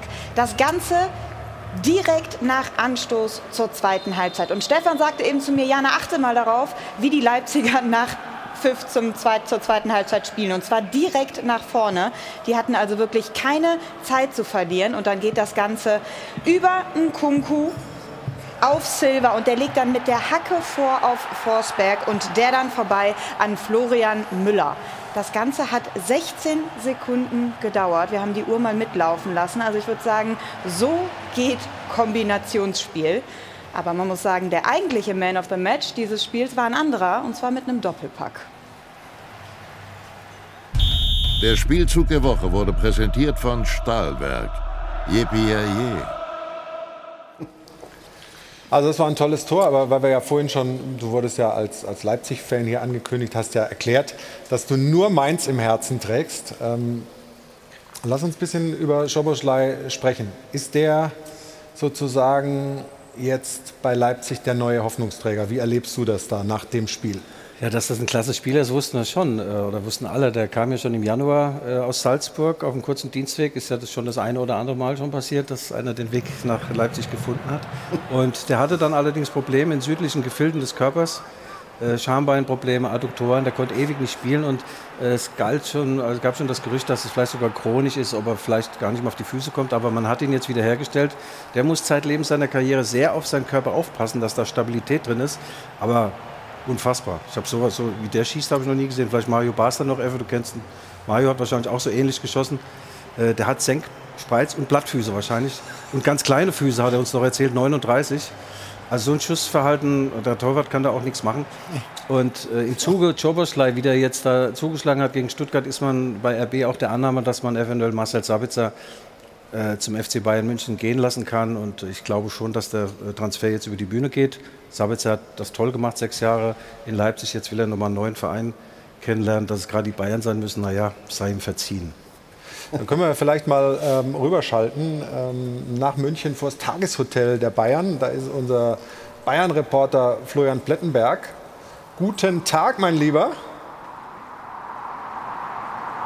Hallo in die Runde. Servus. Was hast du denn? Guck mal, dein Applaus.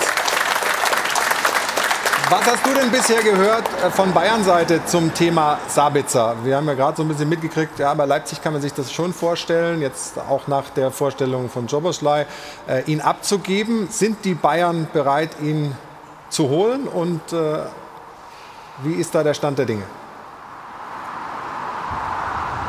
Das ist die alles entscheidende Frage in diesem Poker, denn es ist ein Poker. Sabitzer, der möchte gerne zum FC Bayern. Der FC Bayern ist einer von drei Optionen, wo Sabitzer sagt, das ist der Verein, wo ich mir zukünftig vorstellen könnte zu spielen. So hört man es aus Leipzig. Und die Bayern, sie wollen ihn, denn Julian Nagelsmann, das ist der Trainer, der Sabitzer ja, groß gemacht hat, nochmal auf ein anderes Niveau gebracht hat. Er war sein Kapitän. Und er ist der Box-to-Box-Spieler, den Nagelsmann gerne noch im Kader hätte als Ergänzung zu Kimmich und zu Goretzka. Und jetzt ist eben die große Frage, diese Information wurde mir heute auch nochmal bestätigt, wann zahlt der FC Bayern den Preis, den die Leipziger möchten. Es geht da um eine Summe überhalb der 10 Millionen Euro. Bekanntermaßen sind die Bayern etwas genötigt, noch die Scheine beisammen zu halten. Und wie man hört, soll sich dieser Poker bis so auf die letzten Tage des Transferfensters 27., 28., 29. möglicherweise herausziehen. Also ich rechne da mit, ein, mit einer ganz, ganz späten Entscheidung, aber ich rechne auch damit, dass Sabitzer noch in diesem Sommer zum FC Bayern wechseln wird. Letty, danke für den Moment. Es hört sich an, als ob du da irgendwie im Sturm stehst und gleichzeitig am Flughafen und auf einer großen Kreuzung. Also der Ton war irgendwie etwas merkwürdig, aber wir haben dich verstanden. Stefan, würdest du äh, anstelle von Hassan und äh, Julian Nagelsmann Sabitzer beim FC Bayern holen? Hilft er der Mannschaft weiter? Äh, verstärkt er den Kader in der Form, äh, wie das nötig ist? würde schon weiterhelfen, ja, aber er ist Kapitän von der RB Leipzig und ich glaube, dass er hier ein großes Zeichen setzen könnte, indem er sagt, in diesem Jahr haben wir sehr wohl die Chance, deutscher Meister zu werden mit RB Leipzig. Deswegen bleibe ich hier und gebe alles, was ich habe in dieser Saison für RB Leipzig und gehe im nächsten Jahr oder in neun Monaten oder zehn Monaten zum FC Bayern. Spricht ja eigentlich nichts dagegen, zumal Joboschlei ja verletzungsanfällig ist. Du hast es ja gerade gesagt. Ähm, ich würde mir wirklich wünschen als Kapitän, dass er sich hinstellt und sagt, ich bleibe bei RB Leipzig in dieser Saison und verlasse im nächsten Jahr den Verein. Aber er will weg, oder? Ja, er will weg. Also ich meine, das mit dem Wünschen, äh, Leipzig hat sich auch gewünscht, dass der Herr Nagelsmann äh, sagt, ich, ich bleibe bei RB und gehe nicht zu Bayern. Also äh, ja, Wünsche haben wir in Leipzig also einige. Er, er, möchte weg, ja. Aber er ist ein wichtiger Baustein in diesem Team. Ne? Also das sollte man nicht vergessen. Und jetzt ja. geht man vielleicht auch mal ein Stück weit an die Ehre ran und sagt, pass auf, du bist so lange in dem Verein, du hast ja was mit aufgebaut. Das hat er ja durchaus, war ein ganz, hat einen mega Leistungsschub gehabt in den letzten Monaten und Jahren. Ähm, und ich glaube, dass das schon der entscheidende Spieler sein könnte in diesem Jahr, eben RB Leipzig vielleicht ganz an die Spitze mitzuführen. Ja, Als Kapitän, nicht vergessen. Armin, ganz kurz, äh, der, ähm, die Leistung von, von Leipzig war schon beeindruckend. Mhm. Ja? Ähm, brauchen Sie ihn noch, den Sabitzer? Oder glaubst du, die sind in allen Mannschaftsteilen so gut aufgestellt, dass es ohne ihn auch geht? Den Sabitzer kannst du natürlich immer brauchen, so beschäftigen sich die Bayern natürlich auch mit ihm. Äh, allerdings, wenn man mal schaut, äh, nach dem Klassenspiel, was sie gemacht haben, wer dann noch nicht gespielt hat bei Leipzig, muss man sagen. Olmo ist ja. ja noch gar nicht dabei, Angelino auf der linken Seite nicht dabei, Paulsen ist draußen gesessen, Sabitzer ist draußen gesessen.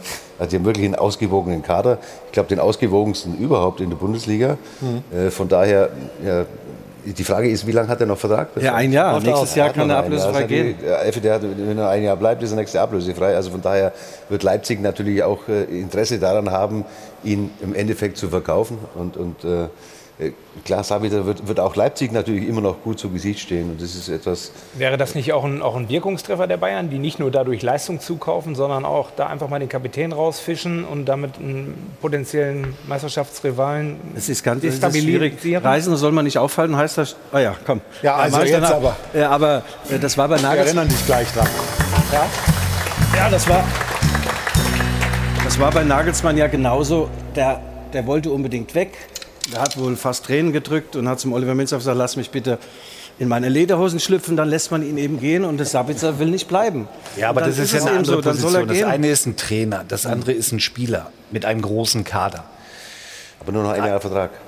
Ja, aber Warum soll Bayern München heute oder in, in einer Woche bitte schön Summe X ausgeben, wenn ich ihn doch in einem halben Jahr oder im Dreivierteljahr für null bekomme? Natürlich ist das Interesse. Aus Bayern Sicht klar, aber RB würde doch. Ja, aber Forsberg war auch, ich habe auch oft gelesen, der will weg, der wollte schon 25 Mal weg und hat, äh, spielt immer noch bei RB Ein Leipzig. Spiel, ein, ich, ein, ein Spieler wie Sabitzer, äh, Kapitän eines äh, Champions League-Vereins, der auch immer das Potenzial hat, ins Halbfinale der Champions League mittlerweile zu kommen, Viertelfinale, Halbfinale, für 12 Millionen Euro zu kriegen. Also da musst du ohne mit der Wimper zu zucken zuschlagen als Hm. FC Bayern. Wenn sie das nicht können, wenn es da jetzt wirklich um zwei Millionen gibt, äh, geht, dann äh, haben wir, glaube ich, ein anderes Thema bei den Bayern. Ich bin mir relativ sicher, das ist das, was ich aus Leipzig gehört habe, dass es natürlich bei, der, der Sabitzer weiß auch, dass er nächstes Jahr ablösefrei wäre. Ja. Und ein Spieler seines Potenzials, wo auch die Premier League äh, äh, mehrere Kandidaten hat, die ihn holen könnten, der kriegt dann, wenn er unterschreibt als ablösefreier Spieler, schnell auch mal einen zweistelligen Millionenbetrag allein für die als Signing-Fee, für die Unterschrift.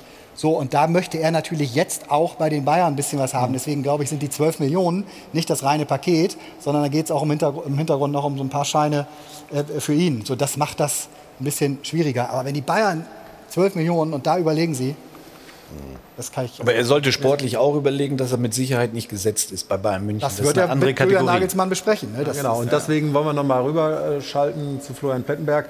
Die Frage, was da der Wind macht und die sonstigen Geräusche. Aber ich hoffe, dass es jetzt ein bisschen besser geht. Welche Rolle spielt äh, da Nagelsmann? Und zweite Frage, äh, gleich hinterhergeschossen, Tageshotel. Also hat er praktisch die Abläufe von Flick übernommen. Und noch eine dritte habe ich. Ich hoffe, du kannst dir das merken. Was mit Neuer? Spielt der eigentlich gleich? Jetzt muss, ich, jetzt muss ich mich richtig konzentrieren, aber erstmal zum Wind. Also hier ist eigentlich alles windstill. Ich habe neue AirPods, also Technik müsste eigentlich perfekt passen. Jetzt fangen wir mal von vorne an. Also, wir wissen ja, Guardiola, der wollte ja damals Thiago und hat ja gesagt, Thiago oder nix. Jetzt hat Nagelsmann so einen Spruch noch nicht rausgehauen, aber intern hat er das schon zum Ausdruck gebracht, dass er den Sabitzer eben gerne hätte. Und ich möchte einmal korrigieren, es geht beim FC Bayern in dieser Transferperiode um vielleicht zwei oder drei oder vier Millionen Euro. Es haben sich einfach ein paar Kräfteverhältnisse verschoben und der FC Bayern muss einfach aufpassen. Und der FC Bayern will und wird nicht eben jeden Preis bezahlen. Und deswegen kann es aber trotzdem auch gut sein, dass man eben sagt, vielleicht kommt er eben ablösefrei dann im nächsten Jahr. So, das war jetzt, glaube ich, Frage 1. Dann schiebe ich die dritte Frage vorab. Das war Manuel Neuer, so ist mein Kenntnisstand, dass Manuel Neuer, dem geht's gut, der hat heute Morgen trainiert und hat signalisiert, dass er eigentlich bereit ist für das Heimspiel gegen Köln. Würde bedeuten, Neuer spielt trotz Kapselverletzung und Ulreich müsste dann wieder auf die Bank. Und die zweite Frage, das war ja, glaube ich, wie es hier so abgeht. Also still ruht der See. Die Bayern-Spieler hinter mir im Hotel, die trinken Tee, Kaffee, essen Kuchen. Der ein oder andere schläft vielleicht. Jetzt werden hier die letzten Details besprochen. Und dann geht es dann irgendwann gegen halb vier, vier Richtung Allianz Arena. Und dann freue ich mich und da kann man sich, glaube ich, heute auf ein richtig gutes Heimspiel freuen, das natürlich ganz im Zeichen auch steht von Gerd Müller. Ohne Frage, danke äh, Pletti. Äh, gut gemerkt die Fragen und dann in unterschiedlicher Reihenfolge beantwortet. Also zwei Daumen hoch von äh, mir. Ja, natürlich im Zeichen von Gerd Müller, weil er das sagt. Natürlich Spiel in der Allianz Arena. Ähm, am letzten Sonntag äh, haben wir die Nachricht erhalten, da waren wir gerade mit der Sendung zu Ende, dass Gerd Müller verstorben ist. Ähm, dass alle erinnern an diesen großartigen äh, Fußballer und Mensch ist ja klar und ganz besonders beim FC Bayern. Also das wird sicherlich, Stefan, auch noch mal ein bisschen emotional heute. Ne? Ja, hoch emotional natürlich. Er war ja nicht nur für den FC Bayern, sondern auch für, für ganz Deutschland und für die Fußballwelt ein ganz, ganz großer. Und ich hatte die Ehre, wirklich ein paar Jahre mit ihm auch äh, zusammenzuarbeiten, äh, mit ihm zu sprechen. Und das waren immer große Momente. Es war eine große Ehre für mich. Und ich glaube, dementsprechend wird auch der Abend heute verlaufen im Stadion. Ja, und der FC Bayern wird alles dran setzen, ihm zu Ehren heute ein tolles Spiel zu zeigen, ohne Frage. Jetzt haben wir bei Nagelsmann einen dieser vielen Trainer, die neu kamen in dieser Saison. Ja, ist ja auch ganz lustig, die ersten sechs der äh, letzten Tabelle haben alle den Trainer ausgetauscht. Nagelsmann beim FC Bayern. Wie siehst du das? Ist das für ihn eigentlich jetzt schwer? Muss er ganz anders arbeiten mit einem ja, aus Stars äh, sich zusammensetzenden Kader? Muss er mehr nur moderieren, Stimmung irgendwie, irgendwie hochhalten? Oder ist er da auch fachlich ähm, so wichtig und gefragt?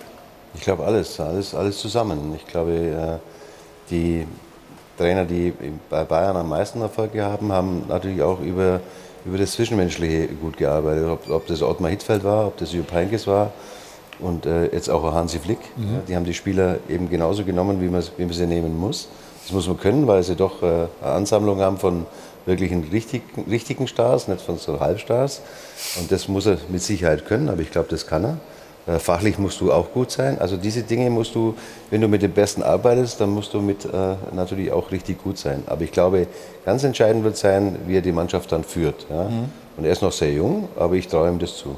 Ich finde ja ganz interessant, äh, Joshua Kimmich hat sich äh, die Tage mal nach dem Supercup äh, geäußert, so sinngemäß, wir können es auch gleich mal einblenden. Ja, wir haben ihm relativ schnell gesagt, das ist hier nicht mehr Leipzig, du bist jetzt bei Bayern, dann können wir auch mal ein Finale gewinnen. Das ist vielleicht was Neues für dich, so ungefähr. Das ist der Originalsatz. Wir haben ihm direkt mal gezeigt, dass er nicht in Leipzig ist, sondern Bayern, da kann man auch mal ein Finale gewinnen. Jetzt kann man sagen, ja, herrlich, die haben da einen guten Umgang miteinander.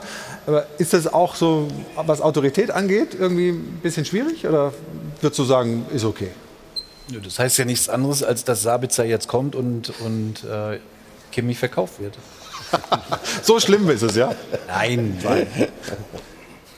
Damit wollte er schon zeigen, na, hier ist Ja, aber der hättest du große das bei einem. Felix Magath oder ich weiß nicht, auch so, so lässig gesagt, so ungefähr? Ne? Also, Ja, mit der anderen wirst du wahrscheinlich nicht so umgesprungen, mit erfahrenen Spielern, zum Beispiel mit Jupp Heynckes. Also ich glaube, das hätte er nicht gesagt, wäre Jupp Heynckes Mhm. noch Trainer oder Ottmar Hitzfeld oder Ancelotti, bin ich mir ziemlich sicher. Aber ich sehe das jetzt eher, ja, das ist halt ein bisschen Humor. Welche Art von Humor auch immer, aber Mhm. Das kann ja auch davon, äh, kann ja auch bedeuten, dass sie sich jetzt schon richtig gut verstehen, dass man sowas sagt.